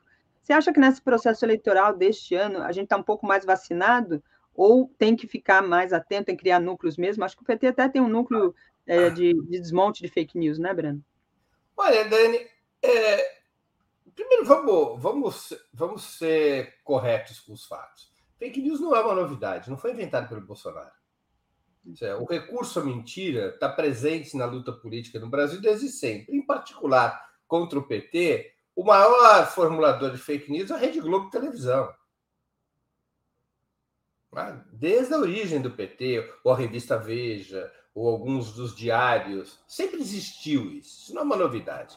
Vamos nos recordar é, os distintos os distintos fatos das campanhas eleitorais desde os anos 80, e a mentira sempre foi um instrumento a qual, ao qual recorreu uh, as elites do país contra o PT.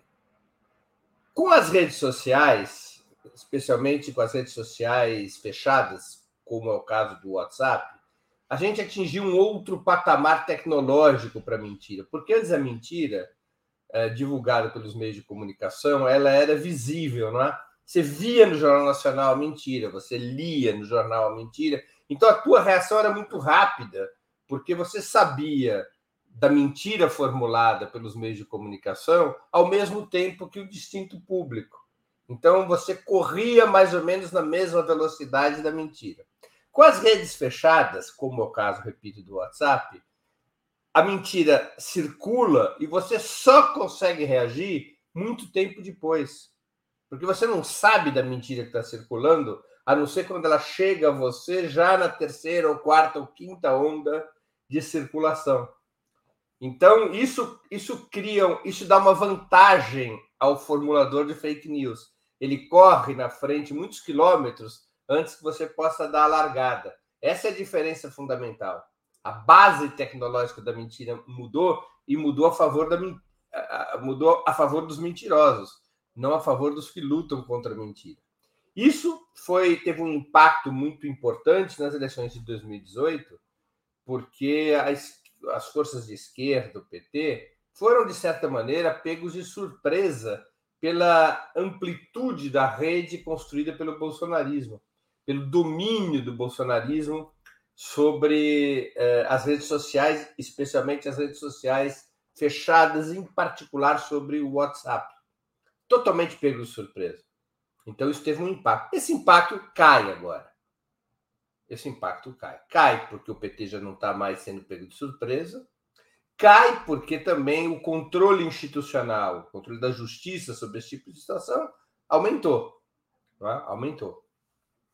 Então, eu creio que esse fator fake news ele vai ter peso ainda nesse processo eleitoral, mas ele vai ter um peso mais é, reduzido do que teve em 2018.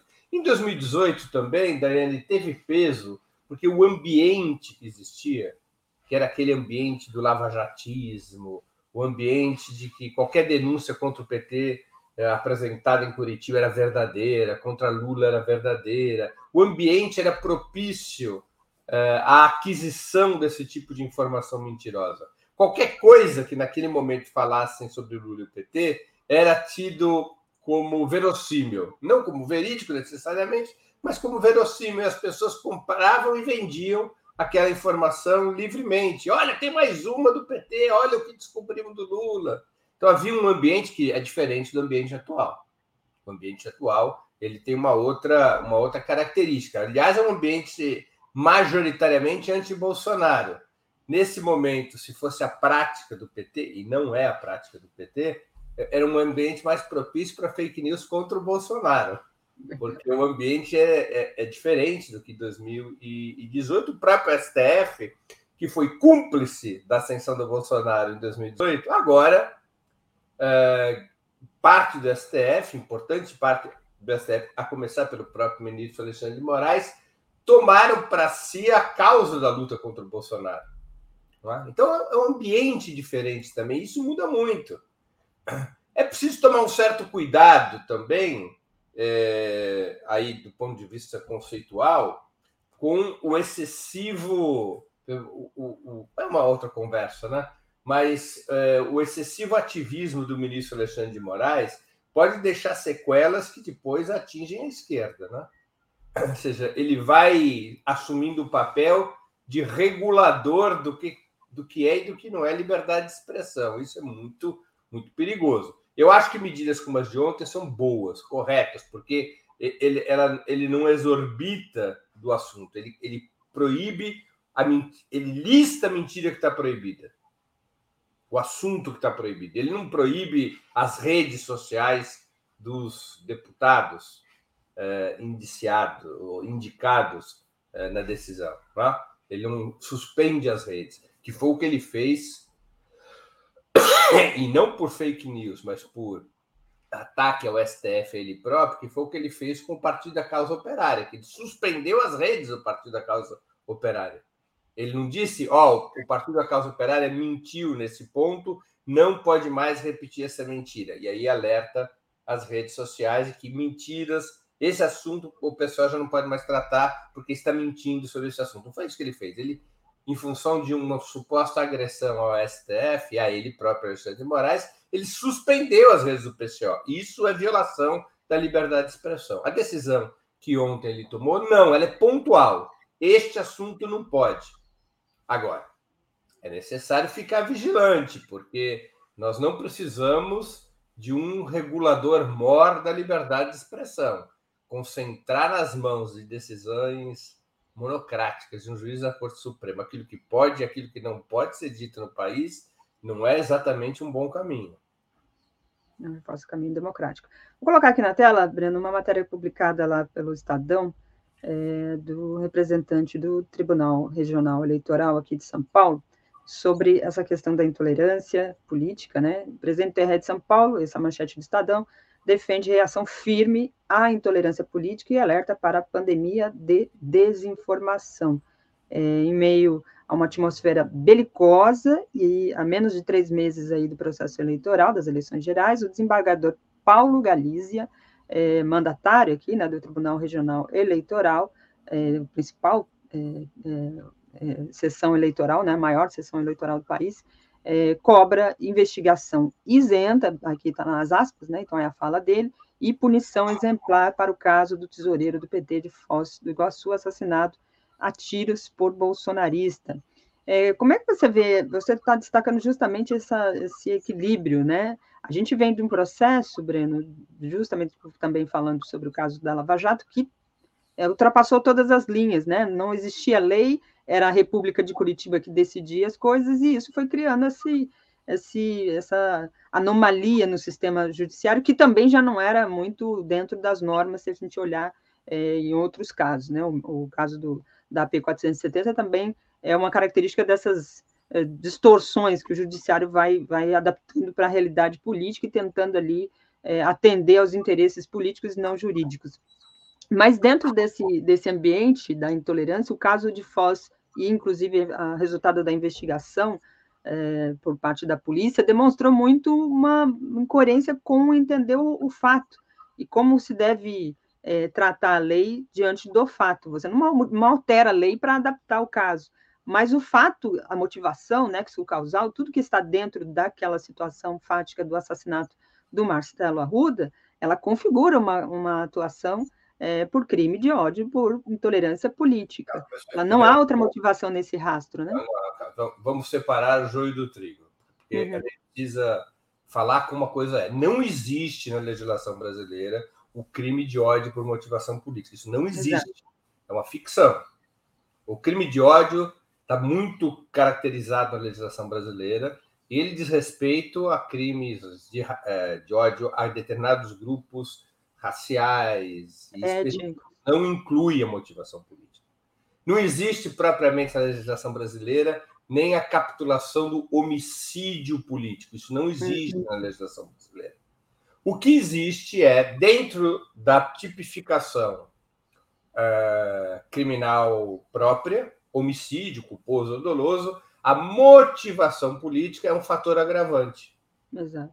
Mas ela não é um crime em si, não existe essa capitulação legal. Então, eu tenho visto nas redes sociais muita gente, não, mas a delegada errou porque ela não classificou como um crime de ódio por motivação política. Não, ela, ela não errou por isso.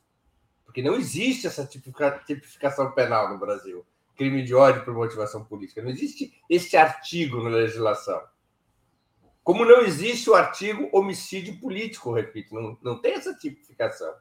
O erro eventual da delegada foi não ter apensado a sua conclusão investigativa a motivação política como um fator agravante do assassinato do Marcelo Arruda. Né? Mas não há um problema de tipificação penal. Ela tipificou corretamente.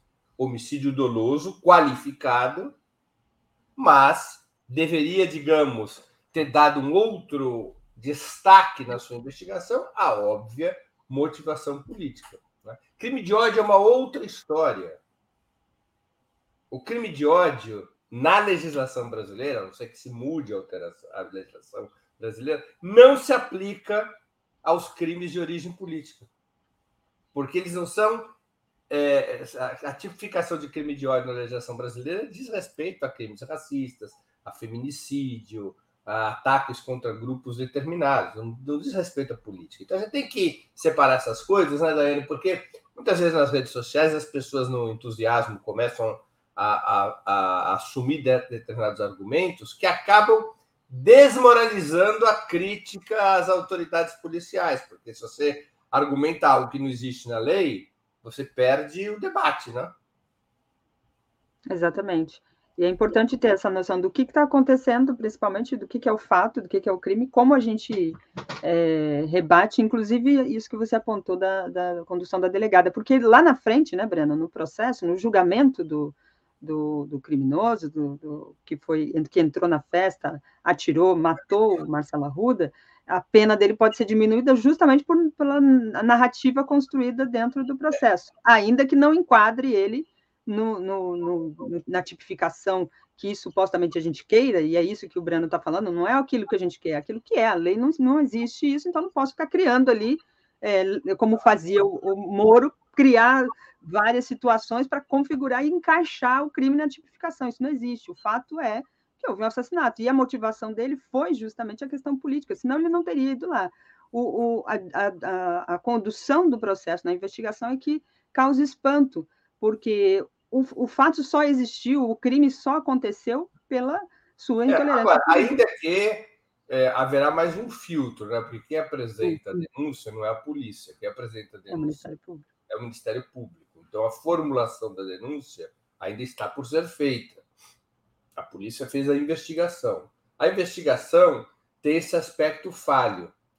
Também me chama a atenção a rapidez com que ela foi feita, porque, embora eu não acredite que seja um crime de mando, acho que é um crime individual, é, deveria ser investigado com mais amplitude e rigor a possibilidade de ter sido um crime de mando, ou de eventualmente o criminoso fazer parte de algum grupo de pessoas que, embora não tenha planificado o assassinato do Marcelo eh, Duarte, eventualmente esse grupo esteja instigando ações violentas. Então, a investigação ela foi rápida demais, eventualmente, até porque a delegada queria é, responder rapidamente à opinião pública, já havia informações de que ela tinha é, posições bolsonaristas, ela queria se livrar da, da pressão, então ela foi rapidinha, né?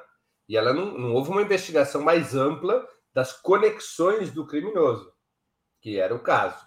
Do ponto de vista do trabalho policial, isso, para mim, chama mais atenção do que ela não ter dado devido destaque à motivação política.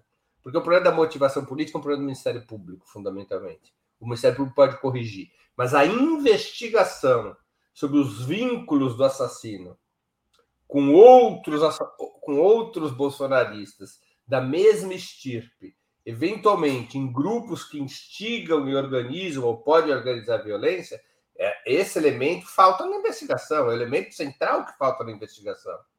Ele é um lobo solitário ou ele faz parte de uma alcateia que ainda não foi identificada e que poderia ter sido identificada nessa investigação? Essa é a principal, a principal falha, na minha modestíssima opinião, que não sou nem policial nem advogado, mas acompanho esses fatos por dever de ofício. Essa é a principal falha da, da, da policial que apresentou o relatório. Essa é a principal falha.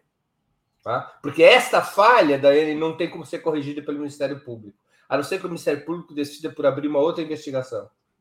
Essa falha não tem como ser corrigida, porque é uma falha material. A motivação política, o Ministério Público pode retificar o relatório por, por fatos públicos notórios, né?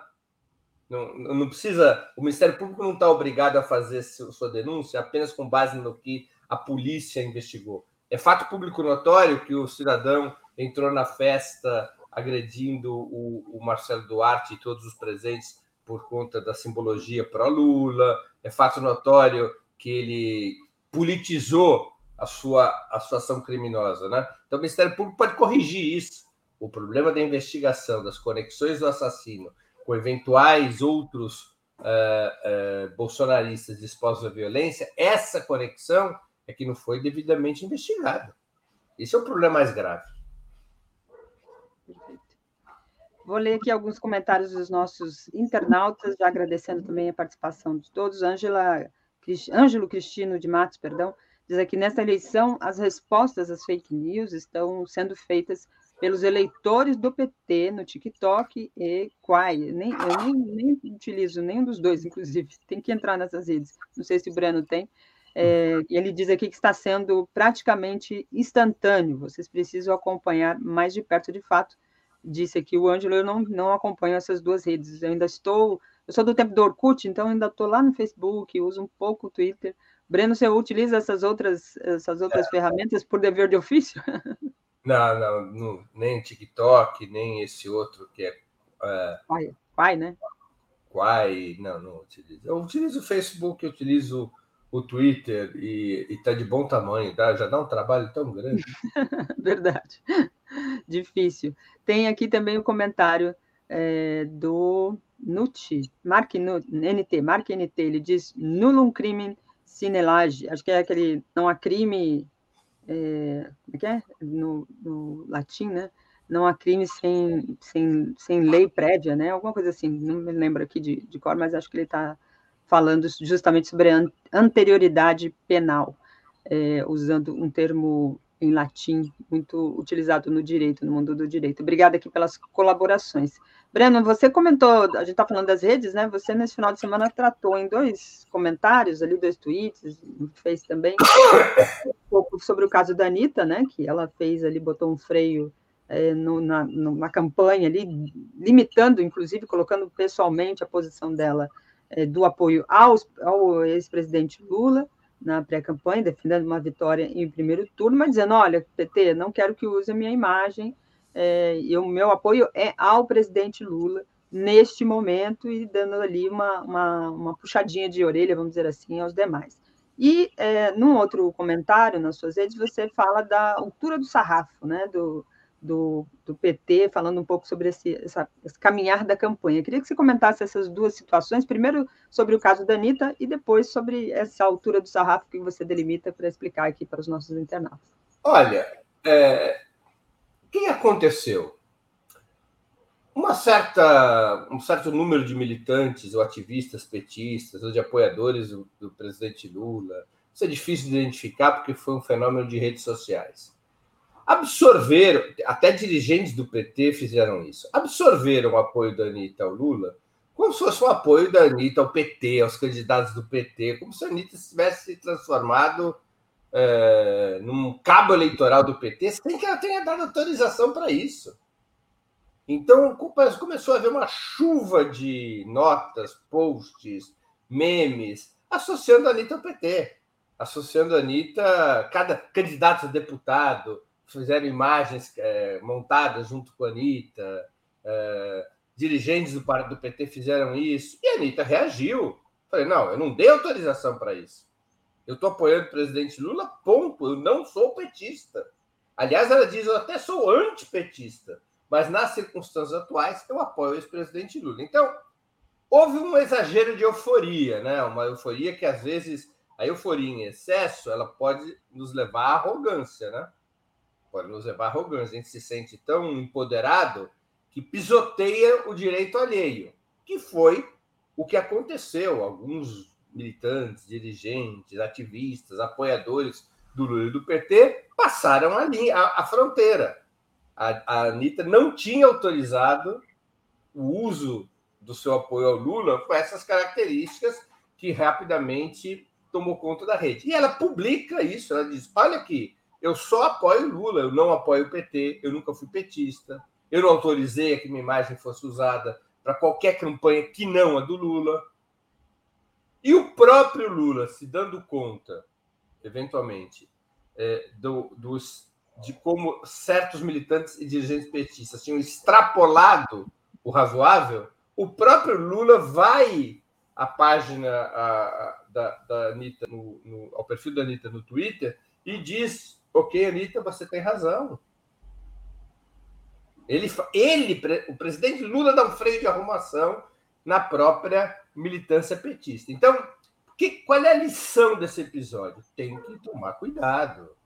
Não pode ter que controlar a euforia, tem que ter uma postura modesta, tem que ter uma postura acolhedora em relação aos apoios, tem que ser muito cuidadoso no uso dos apoios, porque os apoios que estão chegando é em uma campanha de tipo plebiscitária. Muita gente está com Lula não porque gosta do PT, mas porque quer derrotar o Bolsonaro. Aliás, esta é a tática da campanha, uma campanha plebiscitária. Lula contra Bolsonaro, Lula como o remédio para derrotar Bolsonaro. Isso significa dizer que o Lula terá o apoio de muitos eleitores, como é o caso da Anitta, que não são petistas. Repito nas palavras dela, que são até antipetistas. Então, a militância do PT, penso eu, os dirigentes do PT, tem que ser super cautelosos no, no uso desse apoio. Não pode pegar um apoio ao Lula e repercutir como se fosse um apoio ao PT, um apoio a todos os candidatos do PT, como se fosse um voto PT de alto a baixo, como se ele tivesse pedido filiação ao PT, porque ela não o fez.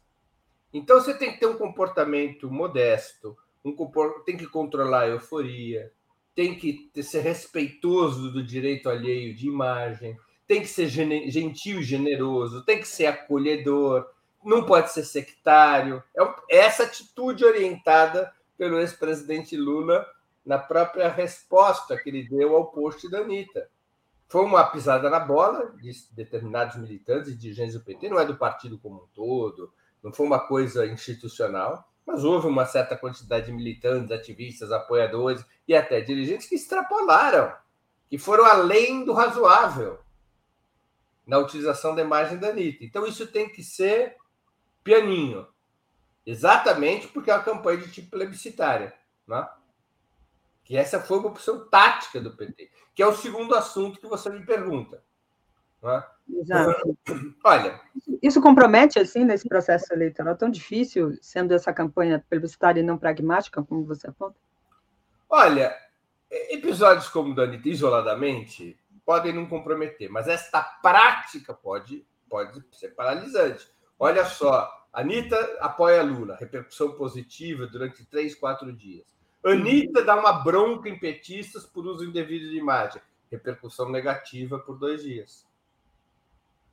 O erro foi da Anitta? Não.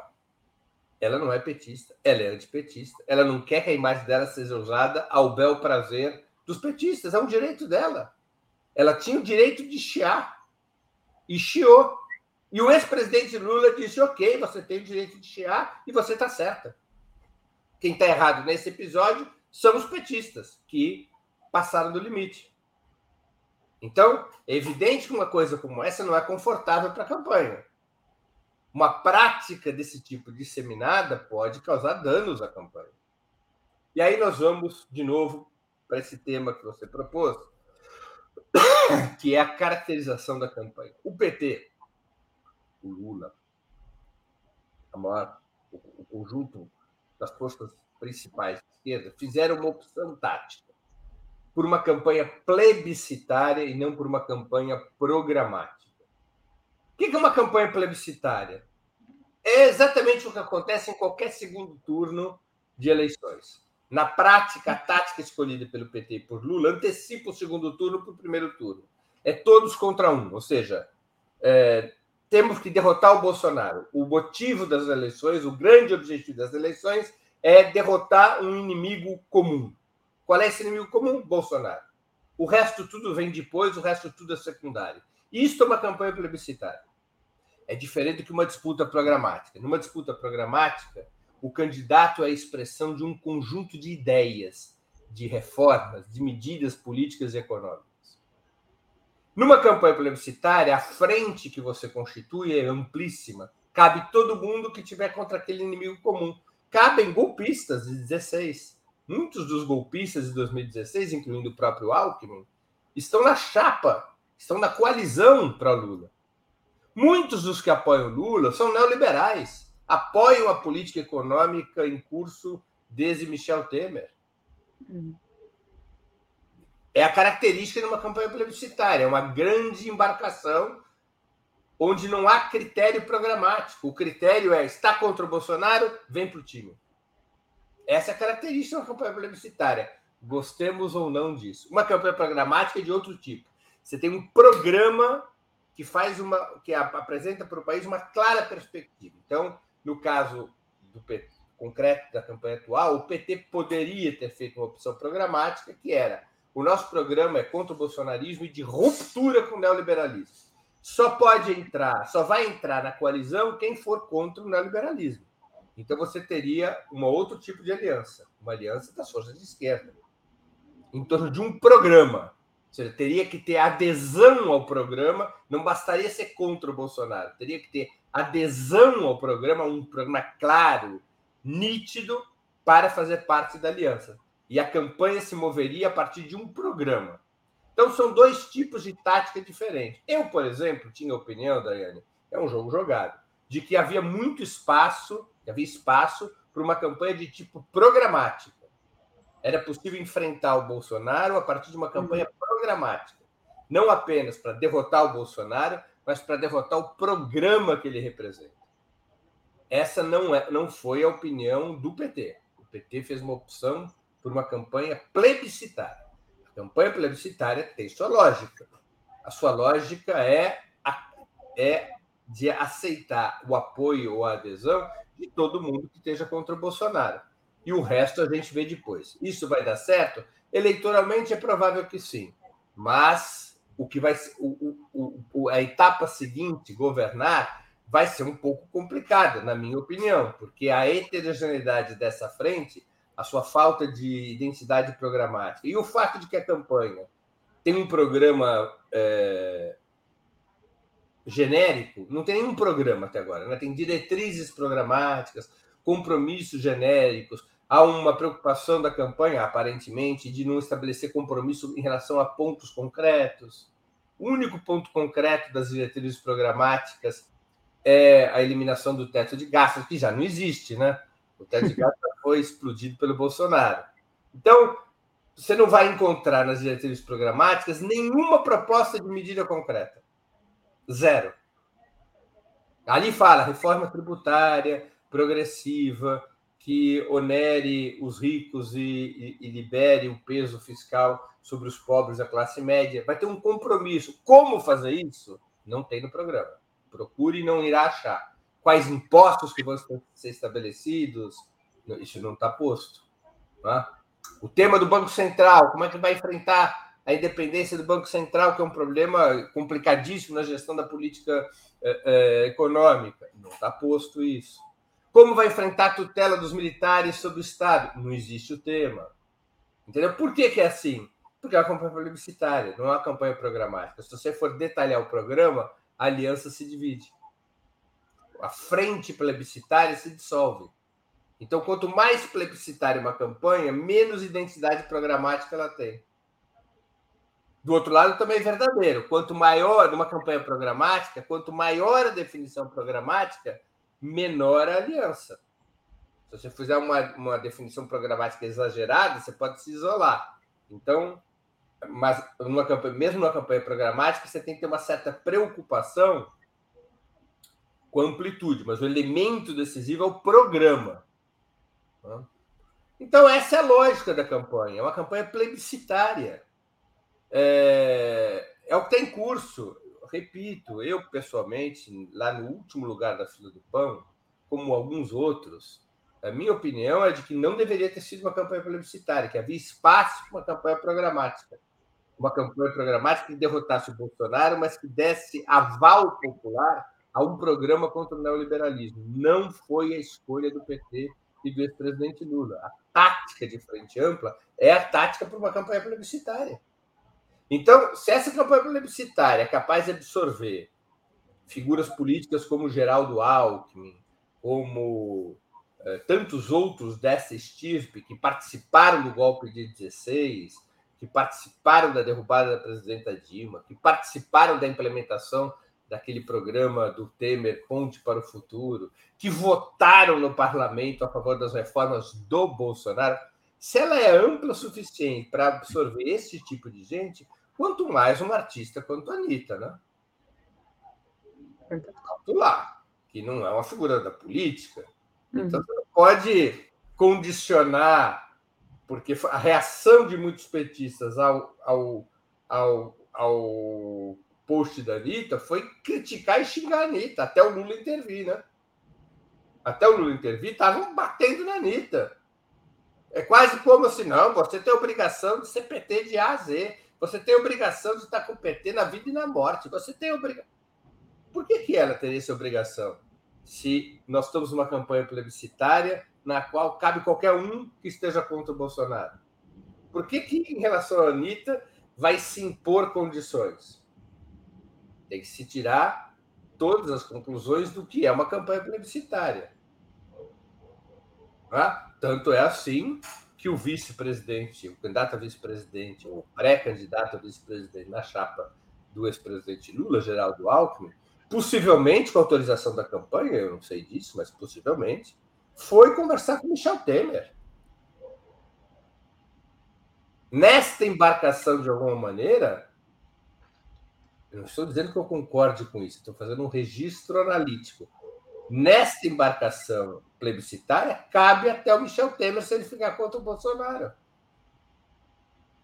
Não dá para ficar é, cobrando da Anitta que ela seja petista é, pura e dura, né? Apoio Lula tá de bom tamanho. Apoio é apoio, né? Entendeu? Então é uma outra lógica. Numa lógica programática, é, é o outro tipo de campanha. O PT em 1989 teve uma campanha programática. Foi o segundo turno contra o Collor. Claro, no segundo turno ela passa a ser plebiscitária, sempre. O sistema de dois turnos, em tese, faz com que o primeiro turno seja programático e o segundo turno seja plebiscitário. É a lógica do sistema de dois turnos. Aliás, uma lógica perversa. Eu acho o sistema de dois turnos absurdamente antidemocrático, da maneira como está desenhado. Porque, na verdade, o sistema foi feito para atropelar uma eventual maioria simples da esquerda no primeiro turno. Por isso que ele foi desenhado desse jeito e a esquerda comprou o pato disso, né? Porque é, o que acontece? Vamos supor que o PT tenha no primeiro turno, numa eleição presidencial, que o Lula viesse a ter 35%, 40%. Na frente de todos os demais candidatos que fossem conservadores. Vamos supor que tivesse dois, três candidatos conservadores, cada um com 15%, 20%. Mas o Lula teve 35%. Ou seja, a, maior, a parcela maior do povo decidiu pelo programa de esquerda e pela candidatura de Lula. Quando vai para o segundo turno, os candidatos minoritários se unem para derrotar o Lula. Não porque tem uma perspectiva programática é, que centralize a atitude deles, mas porque querem derrotar o Lula. Então, vários países já corrigiram o sistema de dois turnos, ou simplesmente não tem sistema de dois turnos. Os Estados Unidos, por exemplo, não tem sistema de dois turnos. Esse sistema de dois turnos é uma invenção do chamado da, da, da, direita moderada, né? que quer fazer com que as eleições sempre corram para o centro, para não correr nem para a direita nem para a esquerda, porque o sistema de dois turnos obriga as forças à direita e à esquerda a caminharem para o centro. Em geral, é, obrigam. Não sempre. O Bolsonaro não caminhou para o centro em 2018. Ele achou que podia vencer a eleição polarizando pela direita e cada vez mais pela direita, e deu certo. Mas, em geral, conflui para o centro. O próprio Lula, em, 2000, em 1989, é, não correu para o centro, ele fez uma campanha pela esquerda, no primeiro e no segundo turno. Né? Embora tenha perdido, chegou a 47% dos votos. Mas, em geral, o sistema de dois turnos obriga a correr para o centro. Alguns países, como eu estava dizendo, corrigiram o sistema. Então, por exemplo, na Argentina e na Bolívia, você é eleito no primeiro turno não com 50% dos votos, mas com 40% dos votos, desde que você tenha ficado 10 por, pelo menos 10% na frente do segundo colocado.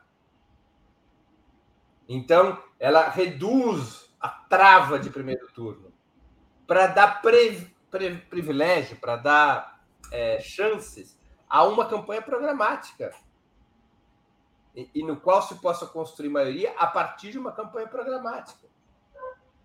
Então, de toda maneira, voltando ao fio da meada, retomando o fio da meada, quer dizer, o primeiro turno é programático, o segundo turno é plebiscitário. Qual foi a decisão tática, na prática, tomada pelo PT? Trazer o segundo turno para o primeiro. Fazer já no primeiro turno uma campanha plebiscitária. Então, se é assim, concordemos ou não com essa decisão, eu, pessoalmente, acho uma decisão freio de mão puxado havia há espaço para uma campanha programática para derrotar o Bolsonaro pela esquerda, fazendo a campanha publicitária no eventual segundo turno. Não foi a decisão tomada. A decisão tomada foi fazer do primeiro turno uma campanha plebiscitária. Né? Nesse contexto, a atitude de alguns petistas em relação à Anitta é completamente fora de propósito. Ninguém exige coerência do Alckmin, por que vai exigir da Anitta? Exato. Vou ler aqui alguns comentários. Nossos internautas, a Elizabeth Coutinho disse: se você é candidato e a algum cargo eletivo, cuidado para não usar sem prévia autorização a utilização de imagem de alguém. Alerta aqui, Elizabeth. É, Mark NT, num outro comentário aqui, diz: quem educou, ele botou entre aspas aqui, politicamente a Anitta, a, pedi a pedido dela. É, foi a Gabriela Prioli, em 2020, pelo Instagram. É, um desastre, mas nem tanto, visto que abriu seus olhos para o, o apoio ao Lula. Todos têm o seu caminho, escolhas e limites, destaca aqui o Mark. Luiz Alberto, Bene... Luiz Alberto Rosendo, já falando do Benevides já, mas é o Rosendo aqui. É, diz aqui, Breno, foto da Anitta com um biquíni da estrela do PT já diz qual o partido dela. A imagem já diz tudo, diz ele aqui. Eu não vi essa foto, eu vi um, um ela de é macacão, mas foi uma montagem, né? Não era ela. Não é dela. É, é, ela não autorizou com a imagem do PT e autorizou com o número 13, que é o número do Lula. Bom, passando aqui desse assunto, Breno, no final de semana também teve o ataque ao Freixo no Rio de Janeiro, né? Ele fazendo ali um ato no, numa região é, de uma feira, é, junto com outros, outras lideranças políticas de diversas, diversos partidos, foi alvo de ataque do Amorim, também deputado é, pelo, pela ala bolsonarista lá no Rio de Janeiro, deputado marcado aí pela, pela, por ter rasgado né, aquele, aquela bancada de eleitos é, com o discurso de ódio, né? Ele, assim como Daniel Silveira, rasgou a placa de Mariela, estava do lado aí do, do Daniel Silveira. É, isso vai dando um tom do, do, processo eleitoral, porque após o assassinato do, do Marcelo Arruda, tudo fica ainda mais evidente, mais escancarado, a tendência das pessoas é acreditarem que isso tende a arrefecer. O comportamento do Bolsonaro, pelo contrário, foi de falar: não tenho nada a ver com isso, toque a bola aí. E acontece um, um, uma ação como essa, homens armados cercando, é, intimidando é, apoiadores, militantes, as pessoas populares, crianças que estavam nesta feira. É, queria que você falasse um pouco sobre esse assunto, dando um retrospecto do que vem pela frente. Né? É, você destacou a questão aí do 7 de setembro, é, tem aí uma, uma, uma, ameaça por parte do Bolsonaro e militares, né, em, dar, em fazer um clima para o golpe ali, para assentar o clima para o golpe, e tem muita gente falando que era o momento também de fazer uma grande manifestação justamente para dar um basta nesse, nesse clima. Como é que você vê essa movimentação toda, Breno? Olha, há indícios fortes de uma escalada da viol de violência por parte do bolsonarismo. Há indícios fortes e uma escalada que pode fazer parte de uma estratégia de desestabilização pré ou pós-eleitoral. Então, nós estamos diante de um perigo. Se esse perigo tem condições de se efetivar, hoje, aos preços de hoje, como se diz na Bolsa de Valores, eu diria que não. Que o Bolsonaro não tem condições de implementar um golpe que, por exemplo, é, cancele as eleições, adie as eleições e os mandatos do presidente da República, dos governadores, dos parlamentares. Hoje, ele não tem força para isso. Mas ele pode estar tentando se mover para ter força. E a escalada de violência é um elemento disso. Há uma, um elemento factual mais importante ainda que a escalada da violência, que foi o fato do Ministério da Defesa anunciar que as Forças Armadas terão um esquema paralelo ao do TSE para a acompanhamento do processo eleitoral. Isto é ilegal. As Forças Armadas não têm esse atributo. É ilegal. Mas é um passo perigoso. Porque se as Forças Armadas chegarem à conclusão de que houve fraude no processo eleitoral, é, isso as autorizará a intervir contra o resultado das eleições e atropelar o sistema da justiça eleitoral e anular as próprias eleições? Quer dizer, esse, a lógica é de construir um pretexto para eventualmente é, ser operado um golpe de Estado. Então, há uma escalada. É, embora as condições, penso eu, de implementação do golpe sejam baixas hoje, muito baixas, elas podem crescer se o lado de cá se paralisar se o lado de cá ficar fazendo pique no lugar, se o lado de cá não levar em conta essa escalada e essas ameaças. Ainda que sejam baixas as condições de implementação de um golpe dessa natureza, um golpe comandado por Bolsonaro e os militares, o movimento golpista existe e ele tem que ser enfrentado. E ele não é enfrentado se a gente não for capaz, as forças populares e democráticas, não forem capazes de encher as ruas do país para garantir uh, a legalidade e para garantir o processo eleitoral, impedindo que o Bolsonaro cresça. Por isso que não, não me parece razoável deixar o 7 de setembro nas mãos do bolsonarismo. É o bicentenário da independência do país. É necessário não apenas enfrentar o bolsonarismo por causa do processo eleitoral, mas enfrentar o bolsonarismo também por conta da narrativa sobre a independência do país. Para o bolsonarismo, está tudo ok. Essa independência fajuta, pactua é, por cima, que significou pura e simplesmente uma transição entre distintas, distintas frações da oligarquia, é o suficiente para as classes dominantes do país.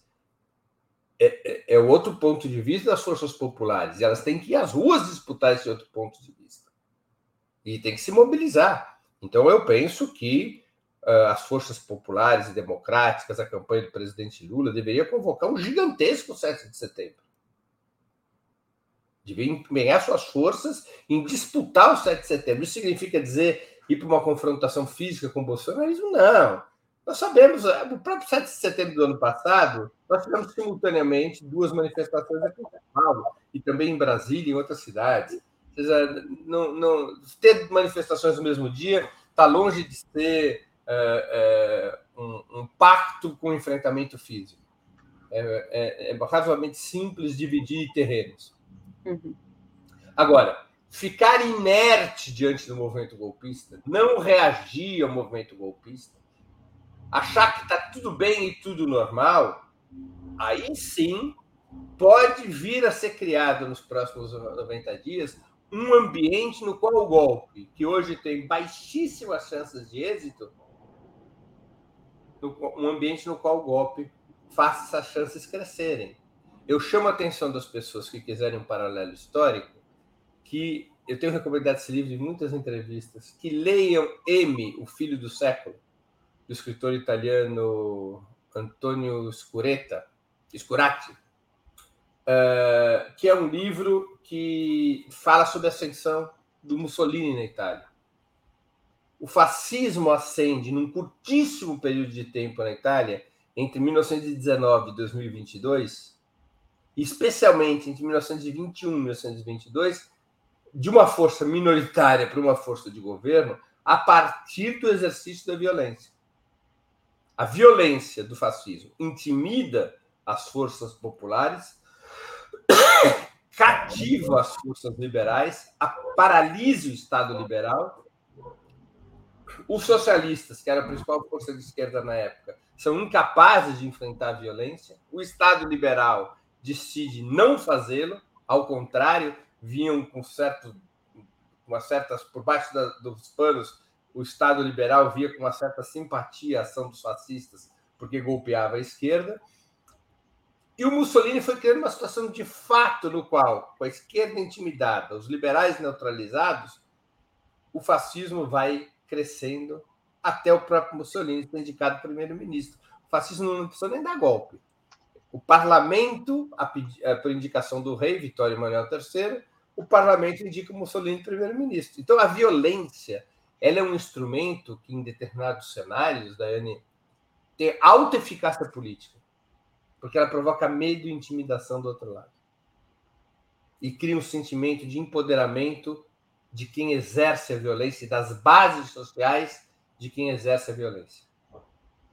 Então, se você não, um, não enfrentar isso, se você deixar correr solto, é possível que o Bolsonaro acumule forças por isso que eu creio que a campanha, os movimentos sociais, os sindicatos, os partidos de esquerda têm que dar uma, uma retificada na tática. Ou seja, a campanha não é uma festa. Nós não estamos num carnaval. Não estamos marchando para a vitória sem problemas. É necessário enfrentar o bolsonarismo imediatamente. E o 7 de setembro é uma data fundamental de enfrentamento do bolsonarismo. Perfeito. Coloquei aí na, na tela a capa do livro, né? O pessoal às vezes pergunta aqui. São dois é. volumes já, né? O M, Filho do Século, é o primeiro volume, e o segundo volume estava até por aqui, não sei se foi parar. e o segundo volume que é, é O Uma Homem da? Providência. É, tem uma capa preta. Uhum. É, aqui, ó. Tá aqui, já está na lista para ler. O Homem da Providência. Uhum. É o segundo volume, também M, o Homem da Providência. tá? Então, é impo- importante para a gente ver historicamente como é que funciona a linguagem do fascismo e o papel da violência na ascensão do fascismo. Legal.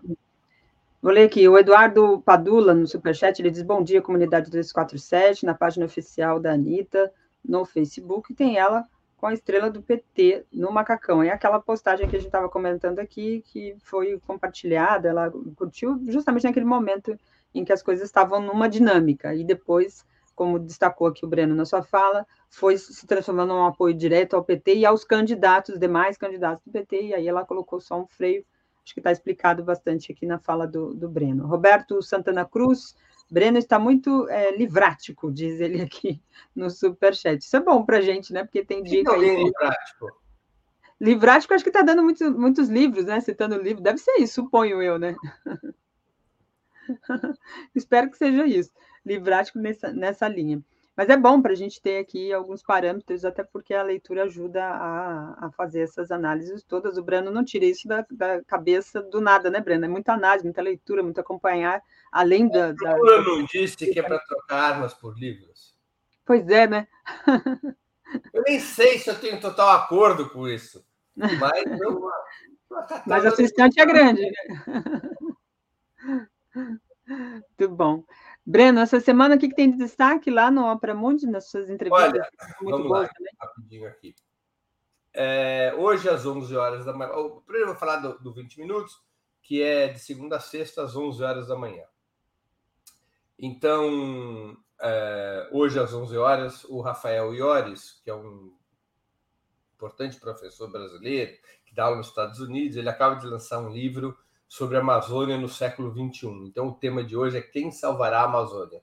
É um programa dedicado aos desafios eh, impostos pelas questões amazônicas, desmatamento, aquecimento global, internacionalização ou não da Amazônia, todos os temas vinculados à defesa da Amazônia, especialmente o, quais seriam as tarefas de um novo governo de esquerda. Amanhã, às 11 horas, no 20 Minutos Análise, eu vou falar exatamente de um tema que nós estamos tratando aqui. Bolsonaro e militares preparam um golpe?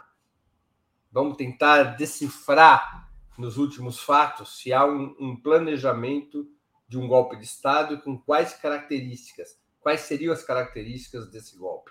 Como é que a gente pode entender a partir dos fatos que já estão postos na realidade? Escalada da violência, esse elemento do, das Forças Armadas chamarem para si um esquema paralelo de acompanhamento das eleições e assim por diante. Na quarta-feira, também às 11, eu entrevisto o Marco Maia, ex-presidente da Câmara dos Deputados, petista, que acabou de fundar uma fintech, como se diz, chamada Left Bank, e o tema do programa é Por um Banco de Esquerda. O Marco Maia se propõe a criar um banco de esquerda. O Left Bank é um banco de esquerda. É uma experiência interessante, vamos conversar com ele sobre essa iniciativa, quais são as características dessa iniciativa, como é que tem andado, como não tem andado, de onde vem o capital, quem são os clientes, e para que, por que, que seria útil para a esquerda ter um banco? Ou será que é útil para a esquerda ter um banco? Uhum. Na quinta-feira, às 11 horas da manhã, eu entrevisto um dos principais é, coordenadores da, da, elaboração do programa econômico é, do presidente Lula, que é Guilherme Mello, professor da Unicamp. O tema do programa é Lula romperá com o neoliberalismo? Vamos uma conversa sobre as diretrizes programáticas recém-lançadas, sobre as medidas econômicas que poderiam ou deveriam ser tomadas é, é, no eventual no terceiro governo do ex-presidente Lula e assim por diante. O Guilherme Mello, repito, além de professor da Unicamp, é um dos principais formuladores da parte econômica das diretrizes programáticas recentemente lançado, lançadas pela coalizão Lula-Alckmin. E, finalmente, na sexta-feira, às 11 horas da manhã, eu vou entrevistar João Pedro Stedley, o líder histórico do movimento dos trabalhadores é, sem terra. O tema principal com ele é Com Lula, as mudanças que o Brasil precisa. Ou seja, é, também é um debate programático, do qual a expectativa do MST em relação a um novo governo Lula.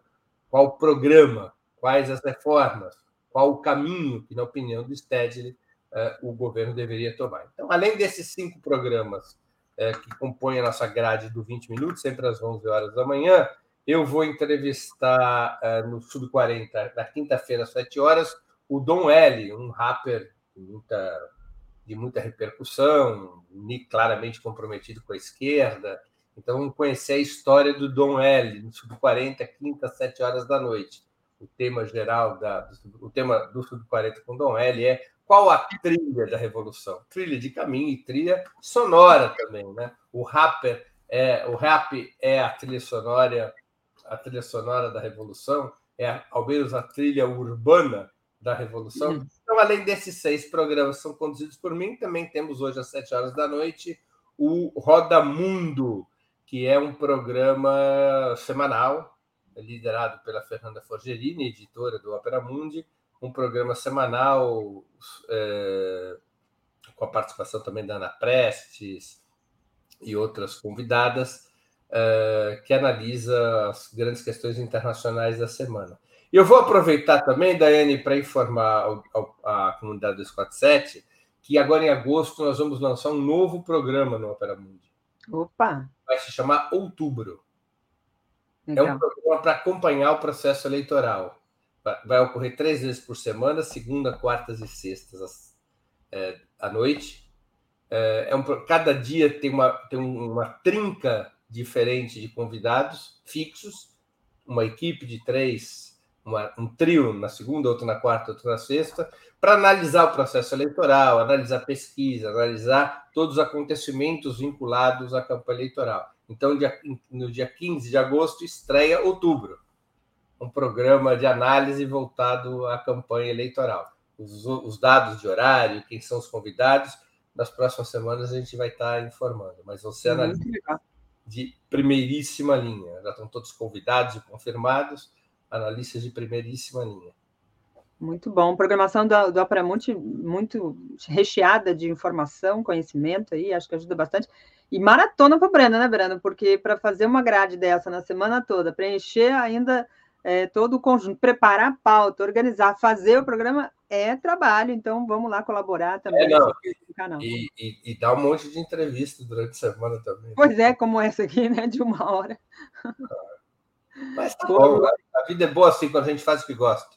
Exatamente, você faz isso muito bem. Obrigada, Breno. Boa semana. Boa Beijo, Bom obrigada. Você, boa, boa semana e para todos e todas que nos escutam.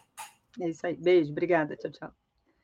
É isso aí, gente. Vamos tocando aqui. A nossa querida Tereza já está aqui na sala de espera, já vou embarcá-la. Antes, vou passar aqui o superchat que eu não havia lido ainda. O Gilson Alves diz: a última manifestação da Anitta não é negativa, muito pelo contrário, é, pois ela é, induz, acho que induz aqui, está tá truncado, que não precisa ser petista para votar em Lula, reforçando a campanha publicitária. Eu não trava a língua aqui destaca aqui o nosso querido Gilson Alves. O Roberto Santana Cruz, eu já tinha lido que ele falou do livrático, né? E o, o Ricardo Souza diz: há que se levar em conta que é, essa tentativa de intimidação se deu na Praça Sans Pena, Sans Pena.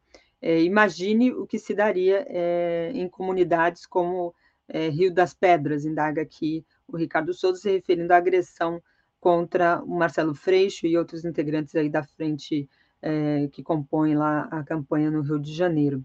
É, o Eduardo Padula diz aqui: bom dia, comunidade 247, na página oficial da Anitta, no Facebook, ela tem ali a estrela do PT, acho que essa também tinha lido, falando do, do, da estrela do PT no Macacão. Vamos trazer aqui nossa querida Tereza Cruvinel para a nossa conversa. Vamos colocar aqui a vinheta trazendo aqui.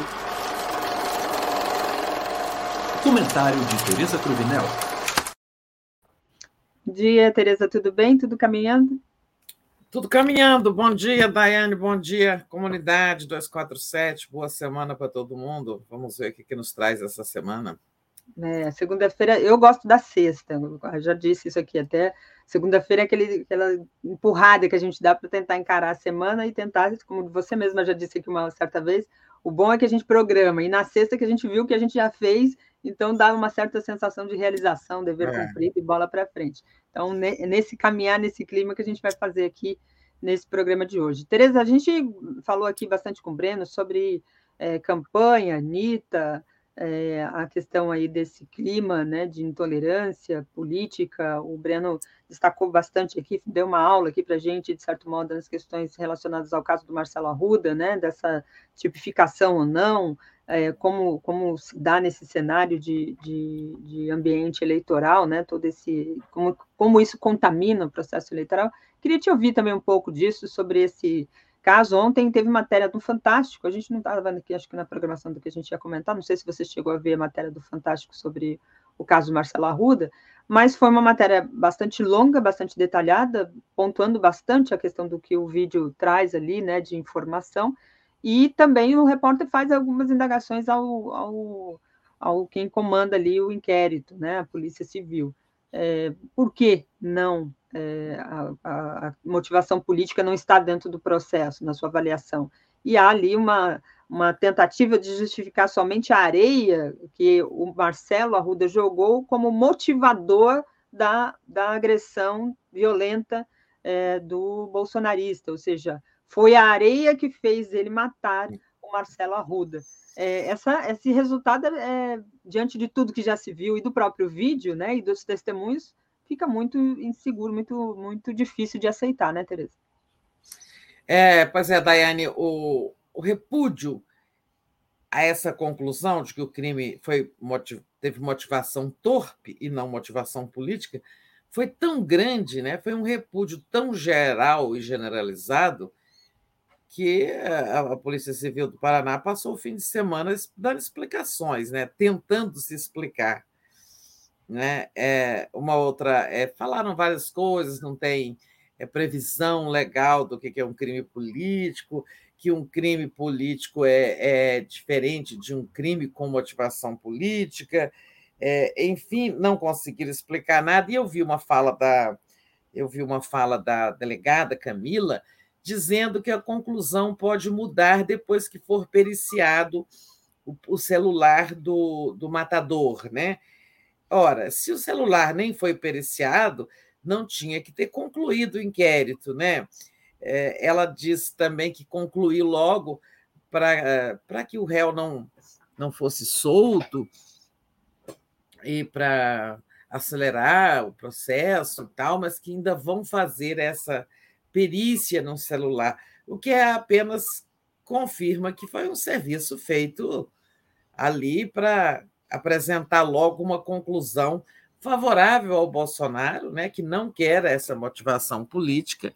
É, claramente, ele trabalha para esvaziar a percepção de que ele tem responsabilidade indireta nesse crime. Né? Agora, tem uma coisa: é... no, na terça-feira seguinte ao crime ocorrido no, no domingo, né? sábado para domingo, passado, o, uma comissão de parlamentares dos partidos, dos sete partidos que apoiam Lula, esteve com o procurador-geral da República, Augusto Aras, pedindo a federalização das investigações e, e do, todo esse processo envolvendo esse assassinato, né, de clara motivação política, não é preciso repetir o que todo mundo já viu, né? todo mundo viu pelos vídeos, é, sem falar os depoimentos, que o sujeito matou porque o, a festa tinha motivação petista e que se declarava aqui, e que entrou declarando aqui é Bolsonaro. Né? Então, não consegue enganar ninguém, né? Isso é brincar com a inteligência dos brasileiros. Mas foram ao Augusto Aras que disse. É, que não, que por hora ia deixar o crime é, ser investigado na esfera civil, é, na esfera, da, na esfera estadual da Polícia Civil, pela Polícia Civil, e que ele não queria interferir nas investigações, mas que depois das conclusões do inquérito ele examinaria se seria o caso de colocar, de puxar o processo para o âmbito federal, logo para a Polícia Federal que nós sabemos é, que a Polícia Federal, embora esteja muito, tenha amplos setores cooptados pelo bolsonarismo, a Polícia Federal não é una, né? ela tem grupos diferentes, tem, tem grupos independentes, tem grupos que se alinham mais à esquerda e tem grupos amplos né, que são bolsonaristas. Então, eu acho que ainda seria melhor é, a, a federalização das investigações. Eu acho que agora nós temos que ver o que fará o, o Aras. Né? Depois dessa conclusão estapafúrdia, que não engano ninguém, é, os, esses partidos, esses sete partidos, devem ir cobrar do Aras novamente a federalização. Lembrando, o senhor disse que, dependendo das conclusões, poderia puxar né, o processo. Ora, o Aras, por mais bolsonarista que seja, será que ele tem, será que ele, ele tem coragem de defender isso? Que esse crime foi comum, teve motivação torpe, né? motivo banal, areia, né? Então, eu acho que temos. Isso não acaba agora, né? Isso não acaba aqui. Eu não sei se não dá para prever o que Aras faz. Em geral, a gente tende a achar que ele não faz nada que contraria o Bolsonaro. Mas de vez em quando ele surpreende. Epa, minha bateria está acabando e eu ah, é. ligar aqui. É... Então, acho que não acabou esse jogo, sabe? Sim, sim. Tem muito, muita água para rolar ainda. Como disse aqui o Breno, Ministério Público que aqui também vai ter papel importante. Vamos ver também como que fica o desdobramento desse resultado. Você destacou a questão da, da perícia no celular. Vamos ver o que, que isso desenrola, né? É, Tereza, entrando aqui na, na, na, agenda política geral, né, vamos dizer assim, não que isso não esteja, porque está no centro também do, da questão, mas do ponto de vista das eleições, aí o movimento do Bolsonaro na, no sentido de reforçar a sua campanha de descrédito da, das urnas, do sistema eleitoral das urnas eletrônicas. Ele, eu acho que ele fica mantendo esse, esse, essa pauta, né, justamente para criar esse ambiente interno, é menos externo e mais interno, mais interno, né? Mas ele vai juntar aí parte de embaixadores e tal, é, numa reunião hoje, é, justamente para ele mesmo, presidente da República, eleito pelas urnas, dizer: olha, a urna não funciona, a urna é, é para desconfiar e tal. Como é que você vê esse encontro? É, o que, que a gente pode extrair de, de elementos dentro desse ambiente aí? Pois é, primeiro vamos ver quantos embaixadores irão a esse encontro. Ele diz que são 40, né? mas não citou o nome de, nem, nem, de ninguém, nem de nenhum país. Né? É, vamos ver o que, que acontece, que, que audiência ele terá. Ele ficou muito irritado porque em, em junho, se não me engano, ou foi no final de maio, o ministro Edson Fachin, presidente do TSE, fez uma exposição do, sobre o sistema eleitoral brasileiro para embaixadores. E ele ficou irritado, dizendo que Política externa é prerrogativa do presidente da República de Itamaraty. Isso não é política externa, né? Política externa é aquela que tem a ver com as relações externas do, do, do país. O que o Fachin fez foi uma divulgação interna né, para é, os embaixadores, inclusive para representantes de organismos internacionais que virão acompanhar a eleição brasileira. Nunca uma eleição brasileira teve tantos acompanhantes, teve tantos, é, tantas testemunhas internacionais, exatamente por, por, isso, por esse movimento do Bolsonaro de desmoralizar o nosso sistema é, eleitoral, é, a nossa urna eletrônica, que é uma, faz sucesso no mundo, né? Tantos países até já compraram essa tecnologia.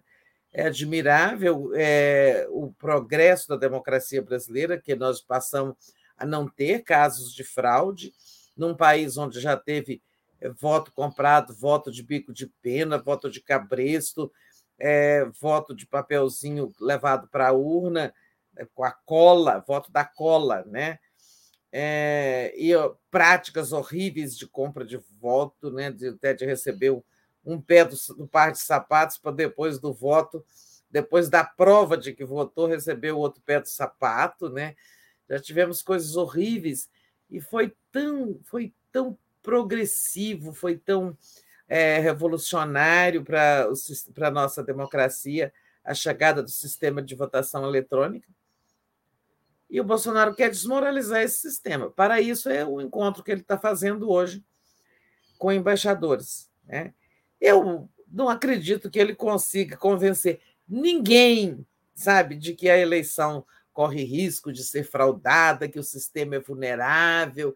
Ele que disputou 28 anos, durante 28 anos, disputou mandatos e foi eleito por esse sistema e nunca achou que estava errado, que tinha nada errado, né? Sempre aceitou os resultados favoráveis a ele, as suas eleições reeleições como deputado.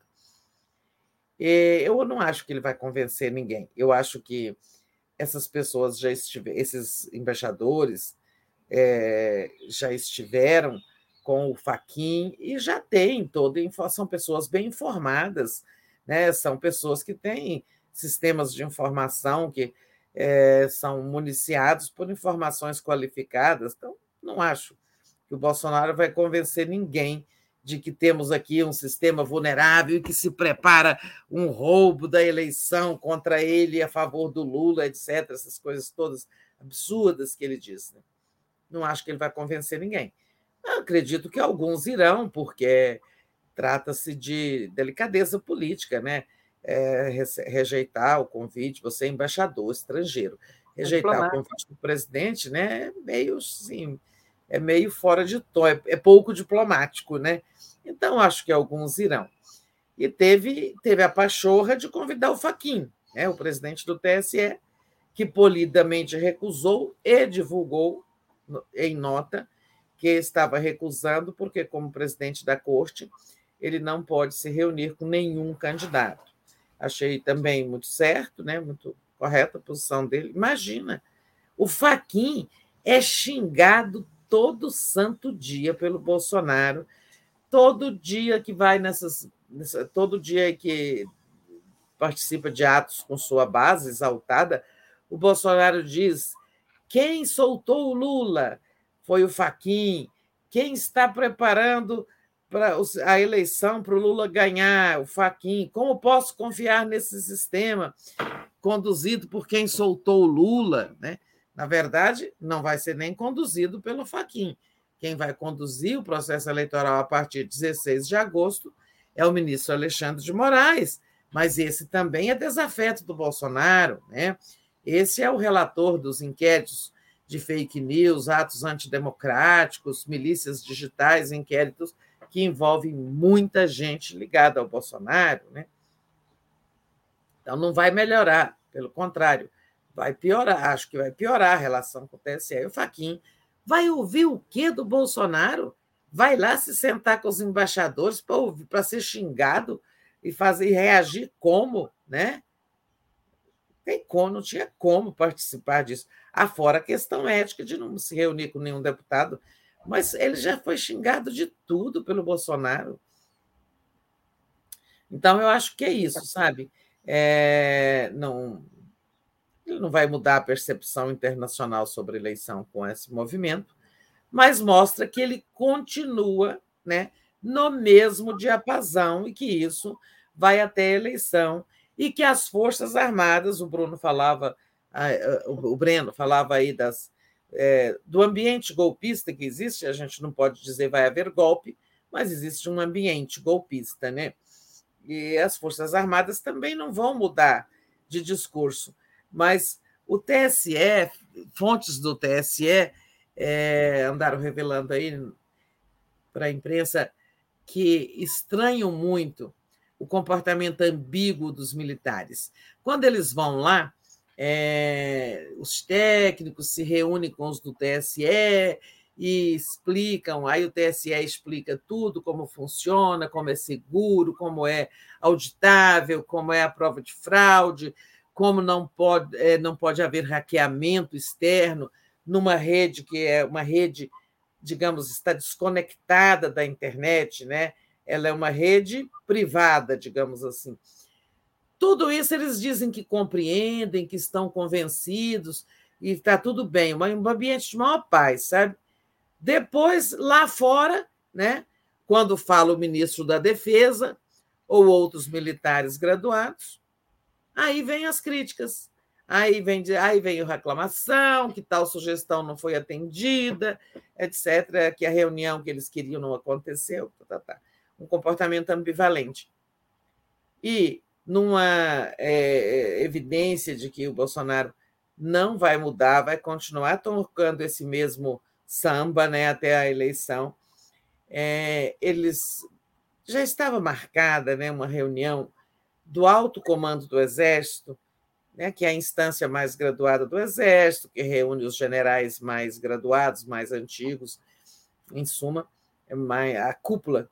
Né? É, essa reunião está marcada para um dia aí próximo dia, eu esqueci o dia exato, mas não vem ao caso, depois a gente vê.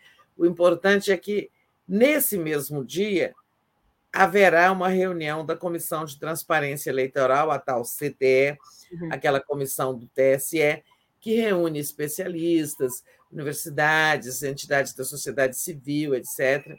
Uma reunião bastante, uma comissão bastante ampla e representativa, e para a qual, lá atrás, né, houve aquele mau passo do ministro Roberto Barroso que, de convidar um representante das Forças Armadas. Né? É, então, neste dia, enquanto a comissão vai estar reunida, o Bolsonaro resolveu ir pessoalmente participar da reunião do alto comando do Exército. Né? É, ele já foi mais de uma vez. Digamos, não é praxe né? é, o poder, o presidente civil, que não é bem o caso dele, quer dizer, ele não é mais militar, ele é da reserva, é, mas ele ali ele representa o poder civil, né? Não é praxe os presidentes participarem da reunião do alto comando do Exército, que deveria ser uma reunião interna daquela força armada para discutir assuntos, né? dela, assuntos operacionais, em, em suma, em questões internas de organização, de mobilização tal. Mas Bolsonaro vai? E já está se esperando que nesse dia haverá temperatura alta, né? Manifestação lá, alguma manifestação do alto comando, enquanto a CTE vai estar reunida. É uma reunião é, por mês, né? É, na de junho, essa reunião é agora, nesses próximos dias. Na de junho, o, diante desse clima tão acirrado e com o ministro da Defesa passando a atuar como porta-voz né, dessa ambição desmedida e sem indevida, essa ambição das Forças Armadas de participar do processo eleitoral, de ter um papel no processo eleitoral, né, que não, não, não é papel delas, não lhes pertence esse papel segundo qualquer é, é, dispositivo da Constituição ou de legislação infraconstitucional. Né? Não existe isso em lugar nenhum. É, diante da, dessa atuação cada vez mais desenvolta do ministro da Defesa, general Paulo Sérgio, o representante da, lá na Comissão de Transparência Eleitoral entrou mudo seu calado, nada disso. Né? Então, vamos ter aí esse evento, esse evento de Bolsonaro sentando a cabeceira das, hum. da mesa do alto comando do Exército para um tenente que saiu capitão, porque foi promovido lá na hora de aposentar-se por má conduta né? ele foi expulso, mas aquela expulsão combinada, tá? Você pede para ir para a reserva, senão a gente te expulsa com desonra. E, e tem lá uma regra que você, quando vai para a reserva, pula para o, o grau su, imediatamente superior. Por isso ele é capitão, mas ele era tenente. Né? Quando ele é, ameaçava jogar bomba nos quartéis, pedindo aumento de salários, ele era, ele era tenente. Então, para um reles tenente, sabe, que atuava como terrorista, é, fazendo ameaças terroristas dentro do Exército, sentar-se na cabeceira daquela mesa, sabe, comandando, se não me engano, 17 generais, é a glória, né? Hum. Sabe? E para as Forças Armadas é uma vergonha ficar batendo continência para esse tenente que, como disse o general Geisel, o ex-presidente Geisel, foi um mau militar. Né? Mas teremos esse evento nos próximos dias. Vamos acompanhar. Vou ler aqui alguns comentários dos nossos internautas. A Thaís Neves mandou aqui. Beijo, Thaís.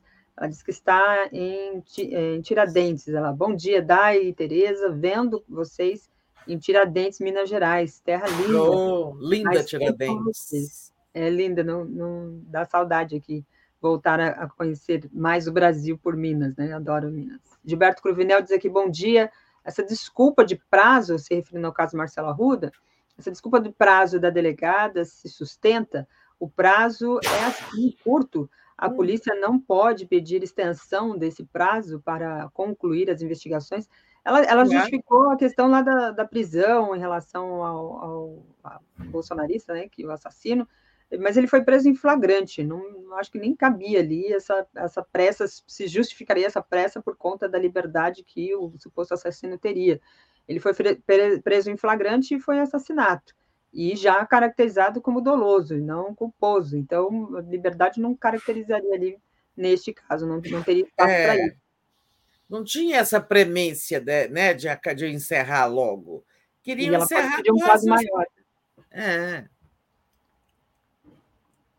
ela podia pedir um prazo maior, mas está dentro do limite, nem acho que não chegou nem a 30 dias. Nossa, a gente vê inquéritos aí vão pedindo prorrogação, mais prazo, porque ainda faltam procedimentos, né?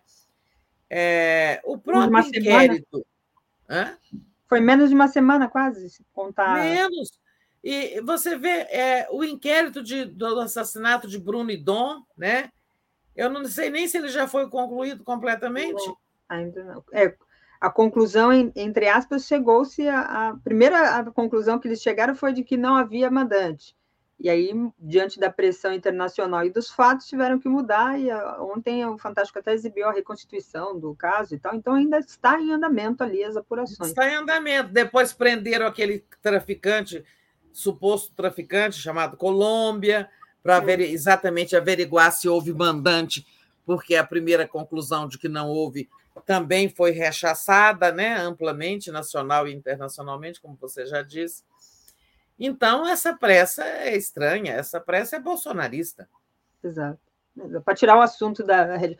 Agora, interessante, hoje pela manhã, o comentário é, nas, nas, nos canais de notícias, né, a cabo, estavam é, muito na linha de que havia, é, é, engraçado isso, né? Há um interesse do PT, essa é a tese, e manter o assunto. E há um interesse do governo em desacelerar o assunto. O interesse do PT é que se apure.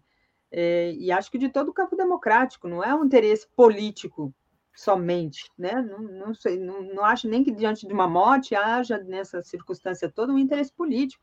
O pedido do PT junto ao Tribunal Superior Eleitoral é justamente que o Bolsonaro se posicione e que diga: ó, oh, vamos parar, gente, não é por aí, ele não fez isso. Então, não é um é. interesse político, é um interesse de que a eleição corra e que se faça. Ninguém vai ficar usando a morte como instrumento de eleição, né, Teresa? Está é. bem longe disso, pelo menos. E é, e é, importante, era importante a conclusão é, de que foi um crime político e que houvesse e, que haja punição para que isso não vire moda, né? Para que você para reprimir novos é, novos casos de, de, de, violência, de assassinatos por motivação política. Aí mente se diz que a motivação não foi política, é isso você está estimulando é, a violência política, a violência eleitoral, né? Que não é a primeira vez que o, tem Os partidos pediram ao Bolsonaro, ó, o prazo dele está acabando amanhã, né? Os partidos, logo depois do assassinato, pediram ao TSE, o ministro o ministro Alexandre estava na presidência interina semana passada, é um rodízio, né, porque nós estamos no recesso judiciário. É, eles pediram que o TSE proíba o Bolsonaro de continuar estimulando a violência, é, e fazendo discursos de ódio, e que seja multado em 100 mil por cada ocorrência, cada vez que ele estimular a violência, coisas assim. Né? E o ministro é, Alexandre deu dois dias para o é, Bolsonaro se manifestar. Como isso aconteceu na sexta, é, supostamente dias úteis, eu acho que só contam dias úteis, né? É, isso aconteceu na sexta, então eu acho que é hoje e amanhã, né? No máximo quarta-feira, o Bolsonaro. A, Bolsonaro. a reação do Bolsonaro. Ah, está querendo me provocar. Não é provocar, ele está cumprindo a lei, né? O ministro está exatamente dando é, ao acusado a oportunidade de se manifestar, direito de defesa, né? Se o, se o, o ministro Alexandre determinasse né, é, alguma coisa sem ouvi-lo, ah, ia dizer que não teve direito de se manifestar. Aí pede para se manifestar, diz que é provocação. Não tem jeito, né? O Bolsonaro não tem lado, né?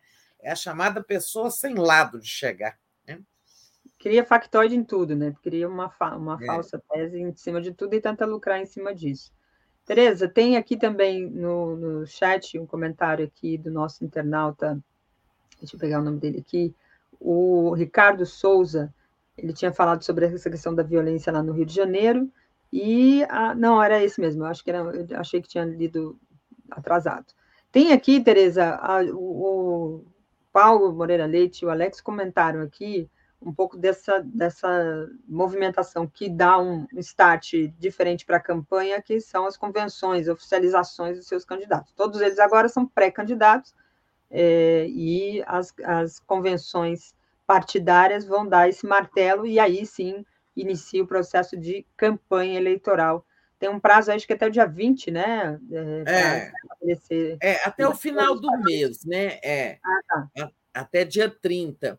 Uhum. É, isso realmente é, muda o momento da campanha. Eu venho falando dessas convenções, ah, inclusive porque as campanhas vão se acelerar.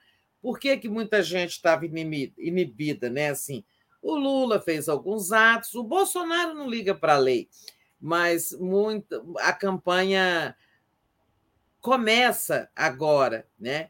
E com isso, por exemplo, os candidatos já não correm o risco de sofrer uma multa por fazer campanha extemporânea antes da hora, né? É, agora sim, eles serão candidatos depois de oficializados e os atos de campanha estarão de acordo com a lei. É, antes sempre se corria o risco de, é, é de, de, de sofrerem uma multa, né? Fazer campanha da hora.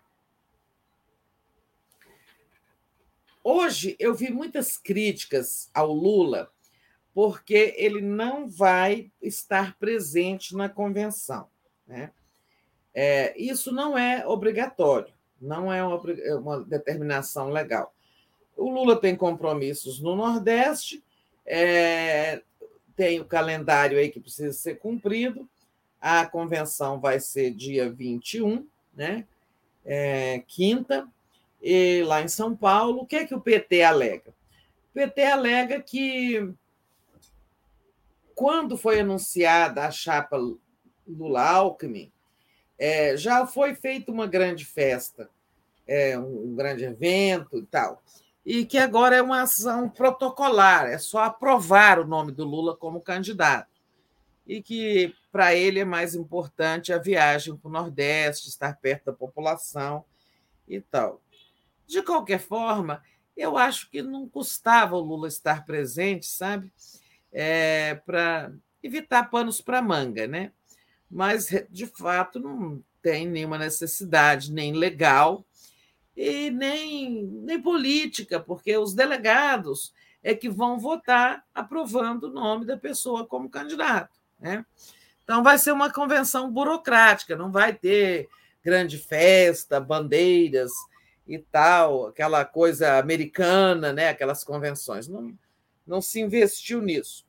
Não sei avaliar assim, se, se o PT está cometendo um erro com isso, É, acho que não custaria também ter, ter arrumado de forma ele estar presente, mas também não há, não vejo nenhuma gravidade nesse caso, nesse, nessa questão. Agora, vai ter uma grande festa no dia 29. Bom, vamos lembrar que também convenção custa caro, né? É você fazer uma mega festa. O PT já fez a mega festa de lançamento da candidatura. Eu acho que os argumentos deles são procedentes, né? Vai ter uma grande, retomando, vai ter uma grande festa no dia 29, aqui em Brasília, espero ir lá passear, que é a festa, a convenção do PSB, né? Uhum. E nessa convenção, o Alckmin será oficializado como candidato a vice, aprovada a coligação PT, né? E nessa o Lula vem, é, e vai ser uma grande festa, tá? Então, acho que eles né, pesaram assim, vão fazer um investimento maior na festa de Brasília, na convenção do PSB, e até que joga uma luz maior sobre o vice, sobre o partido aliado e tal. Né? Uhum. Bom, essa é a do PT. Amanhã, né? É, amanhã não, depois de amanhã, dia 20, no primeiro dia do calendário de convenções, tem a convenção do Ciro, aqui em Brasília. Né? É, então, é o seguinte: acabaram-se as esperanças de que o Ciro revisse sua candidatura. Vai ser, agora vai ser candidato. Claro que no meio do caminho sempre pode haver desistência, mas quem chega até a convenção não está com nenhuma vontade de rever, né? E tal.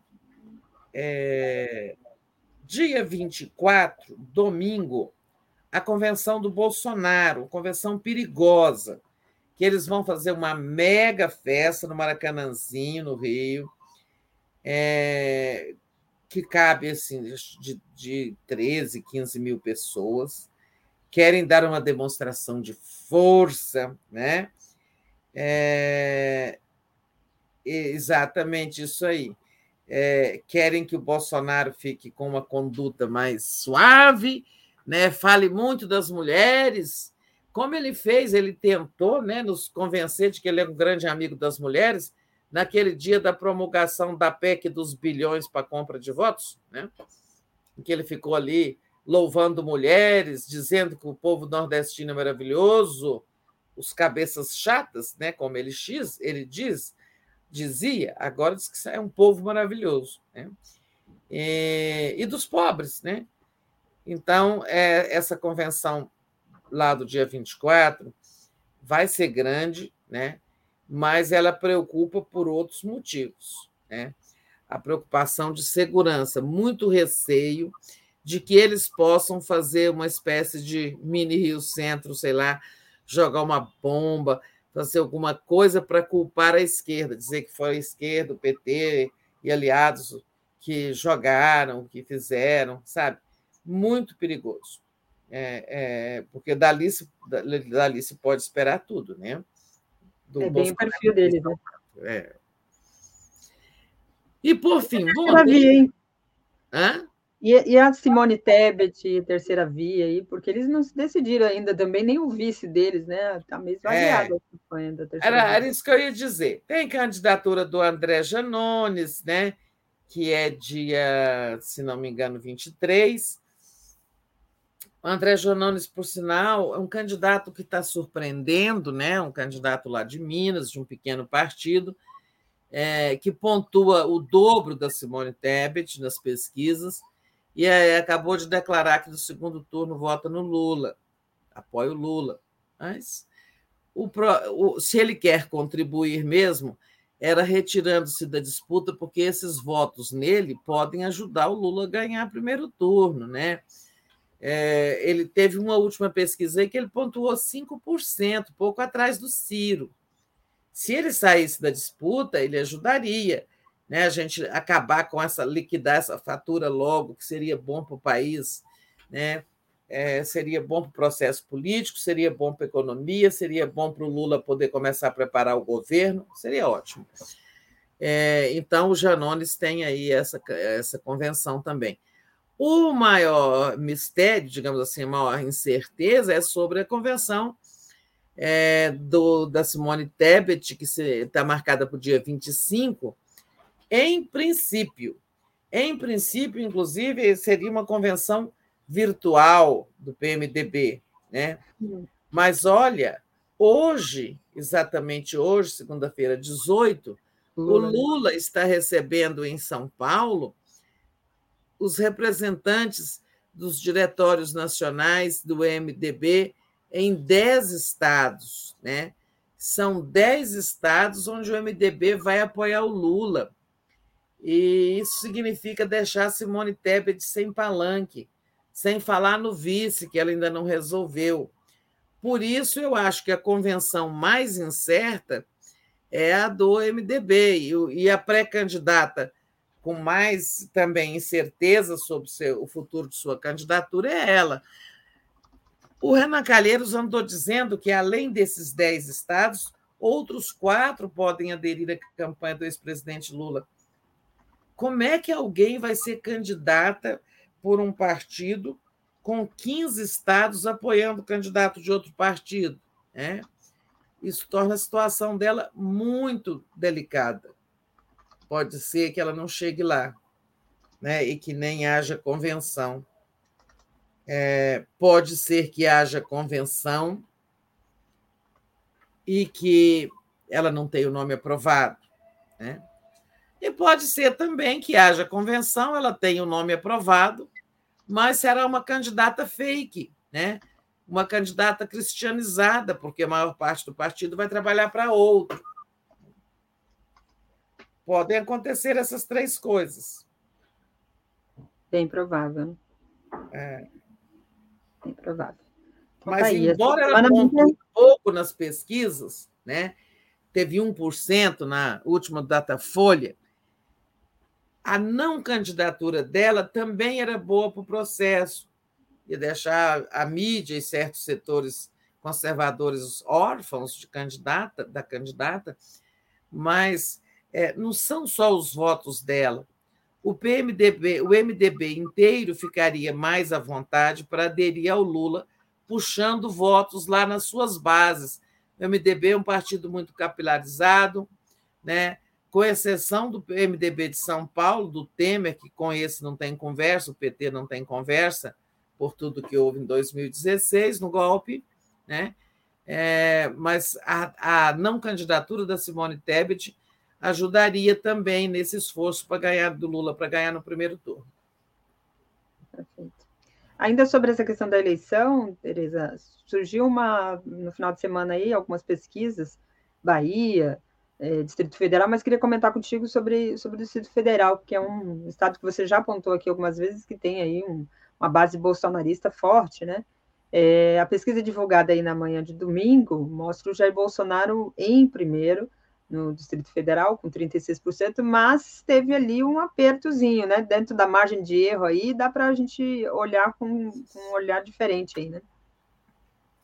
É incrível como o Bolsonaro desidratou. É, veja aí na sua anotação é, quanto que ele teve, não sei se você tem isso aí. É, ele 32, ganhou 58%, se não me engano, em 2018. Você tem isso anotado? Não? É, acho que tem aqui do, da, da, da, matéria que nós publicamos. É. é Bolsonaro perdendo mais, perdendo mais de um quarto do eleitorado do Distrito Federal em relação a 2018. Isso. Ele, olha só, ele teve 58%, se não me engano, o, o Haddad teve 11, 12, né? Então, isso significa assim, é uma reversão, né, uma desidratação, aí fala de um quarto dos eleitores, né, 25%. É, mas assim, eu percebo na cidade algo até maior, sabe? É. É, talvez o lugar assim onde a reviravolta é mais é, espetacular contra o Bolsonaro e a favor do Lula é aqui no Distrito Federal. É, porque foi ele ganhou de lavada, né? Assim, Olha, aqui foi um lugar que deprimiu muito, né? Deprimiu muito pelas cenas horríveis que a gente viu acontecer em 2018, da conduta dos bolsonaristas, da violência nas ruas. é, você não poder estar tá usando, sabe, nenhuma fita vermelha, é, sabe? Não é roupa de campanha, não. não. Aqui não se podia vestir vermelho, tá? Aqui foi um lugar muito opressivo, né? É, a opressão foi muito grande, a opressão bolsonarista. E aquele povo nas ruas, aqueles da esplanada, foi uma coisa horrível.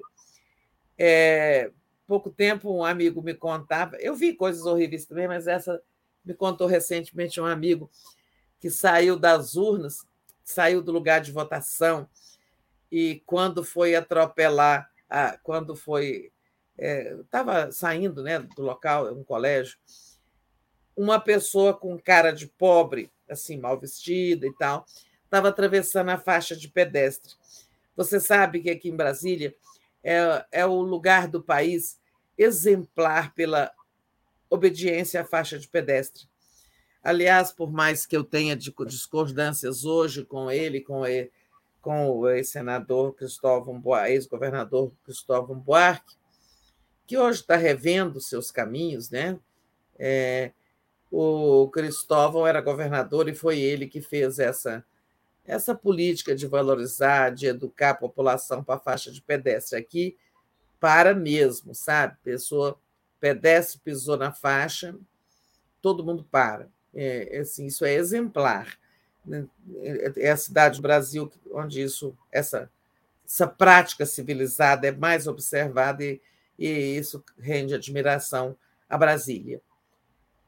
Pois então, uma pessoa pobre, assim, com jeito de pobre, estava atravessando a faixa e um bolsonarista veio e não parou, sabe? O cara só não foi atropelado porque correu, né? Conseguiu escapar do carro e o bolsonarista gritava: agora nós vamos matar todos os pobres sabe? Eles gritavam coisas horríveis aqui em Brasília, atacavam pretos e tal. Então, por isso que é admirável essa reviravolta, sabe? Uma população que se iludiu muito com Bolsonaro em 2018, mas rapidamente se desiludiu e está voltando para a postura anterior, que era uma postura de hegemonia do Lula.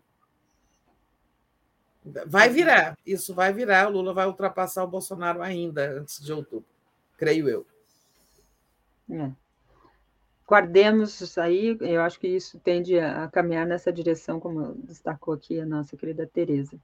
É, tem alguns comentários aqui sobre essa questão do, das eleições, tem um, um superchat aqui também tratando sobre a questão do prazo. O Carlos Alberto Veloso Lopes diz que o prazo para a conclusão do inquérito com o réu preso é de 10 dias. Isso, é, isso deve ser do advento da nova lei, né, do, do anticrime, porque não, lembro de ter. É, eu não, sei, não tenho esses conhecimentos jurídicos, não. É, mas e também acho que tem. Antigamente tinha questão federal e tal. Vou dar uma estudada, porque faz tempo que eu não me concentro mais em códigos e tal. Tem que voltar para estudar, mas acho que deve ter um advento em relação a isso.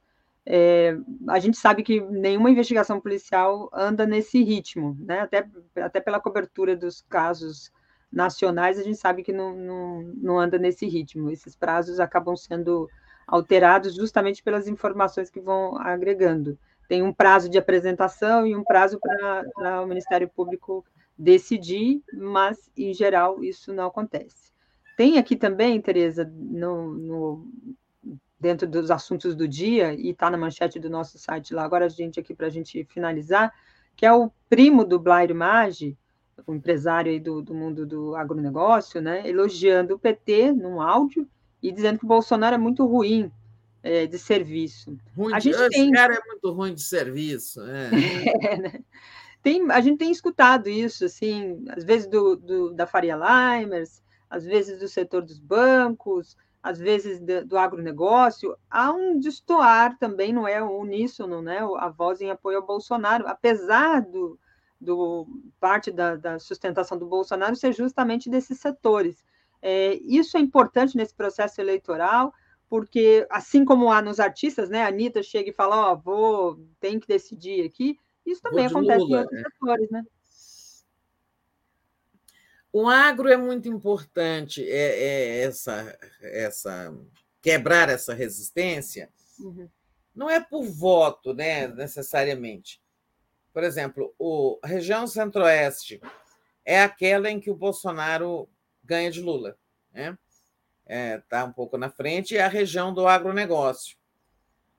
Mas, assim, em algumas pesquisas, isso varia de pesquisa para pesquisa, mas muitas pesquisas dão o Bolsonaro na frente no centro-oeste. E é a região do agronegócio por excelência, né? No entanto, essa região tem apenas 7% dos ele... do eleitorado nacional. Aliás, saiu o, o perfil do eleitorado, né, semana, sexta-feira passada, o TSE.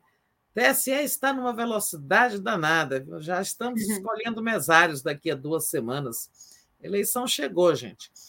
Então, nós vamos até ter é, assim, um eleitorado grande, maior eleitorado que já tivemos, 156 milhões, e as mulheres, né, é, com 53% praticamente dos eleitores, o que favorece o Lula, né? Cada vez está aumentando mais essa diferença aí de mulheres sobre homens, sabe? É, no eleitorado, um desequilíbrio aí que é, ponto de vista dos casamentos, prejudica as mulheres, do ponto de vista político, nos ajuda, né? É, tem uma defasagem aí, crescente, demográfica, né? Mas isso, isso ajuda o Lula, são 53%, quase 3% a mais de mulheres. É, então, em suma, eu trouxe muitos dados, os jovens, os idosos, as faixas de renda. Está no site do TSE, é bom conhecer esse eleitorado, quem é que vai votar, né? É, mas ele confirmou isso, ó, a região mais com mais eleitores é, é o Sudeste, que tem 43% praticamente dos eleitores. A eleição é decidida no Sudeste, né? Uhum. Por isso a importância do aquilo que o doutor Ulisses Guimarães chamava de o Triângulo das Bermudas, Rio, São Paulo, Minas Gerais, né? e confirma 7% para o é, centro-oeste. Então, a conquista, assim, a quebra da resistência do agronegócio é importante não necessariamente por voto, porque os votos pesam pouco. Os votos do centro-oeste, por exemplo, pesam, têm um peso bem menor, 7% nesse eleitorado aí. Depois que vem, depois do Sudeste com 40, quase 43, vem o Nordeste com 27%, né? é, significa que o seguinte: Nordeste e Sudeste juntos têm 70% do eleitorado. Né? As duas regiões decidem a eleição. Agora, para quem tem perspectivas tão claras de vir a ser presidente, de governar o país, né, é, é muito importante para o Lula abrir canais com esse setor muito bolsonarista, e muito importante para a economia brasileira, para as exportações, né, sobretudo né, para a formação de divisas, é, para governar né, é, dentro da, do sistema que temos, dentro da, da democracia formal, aí preciso, preciso conversar com o país todo. Né? O Geraldo Alckmin vai fazer umas viagens sozinho para esses estados que são grandes é, produtores de agro, né, de, são grandes é, produtores né, é, de produtos do agro. E o Alckmin vai ali exatamente buscar interlocução com esses segmentos. Então, essa declaração aí do primo do Blário Maggi é interessante, né? e ele não está sozinho nem, é, nem o agronegócio, seus eh, expoentes, são todos bolsonaristas. Né? Eu também já vi outras declarações de outros empresários do setor que são anti-Bolsonaro, que acham, inclusive, que eles é, acabam enfrentando dificuldades. A política externa prejudicou muito o agronegócio, sobretudo no tempo em que o, o, o chanceler era aquele Araújo, que atacava a China todo dia, né? o grande maior comprador de, de, de produtos do agro, importador de alimentos. Então, é, não é assim, todo, sabe, geral, mas é claro, o Bolsonaro é hegemônico, sim, nesse setor. É interessante essa declaração.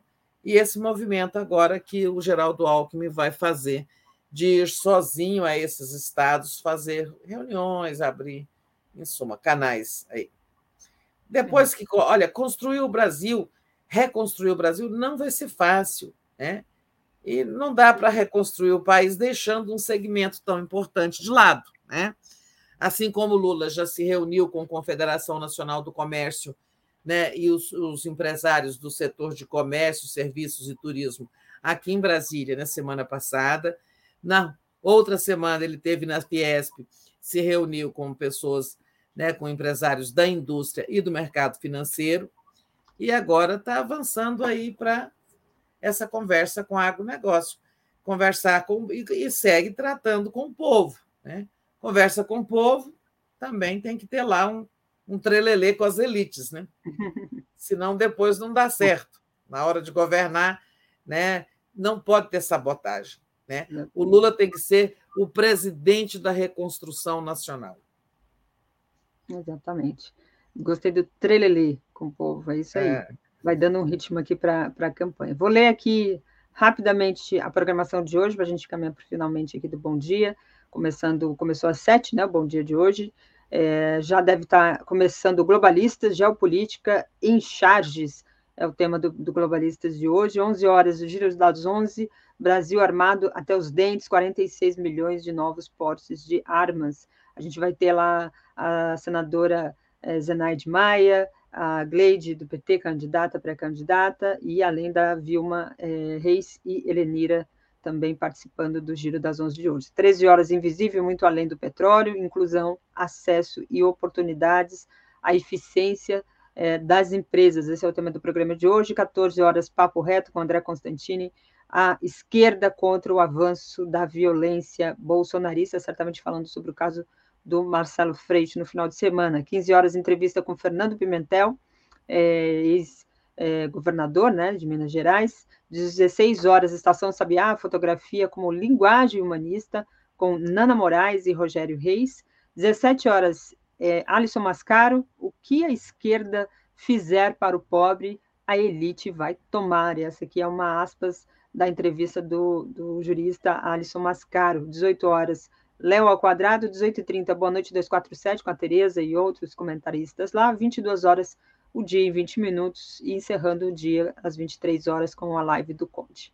Bom dia a todos, amanhã a Daphne está de volta, obrigada aqui pelo pela, pela carinho aqui dos nossos internautas, obrigada aqui aos comentaristas, a Tereza, sempre bom fazer aqui o programa com ela, beijo Tereza, obrigada, boa semana. Obrigada a você, Daiane, por esses dias que convivemos aqui. Também adoro sua companhia. E, e a gente se encontra é, qualquer hora nas telinhas de novo. Obrigada a você. E bom dia a todos e todas.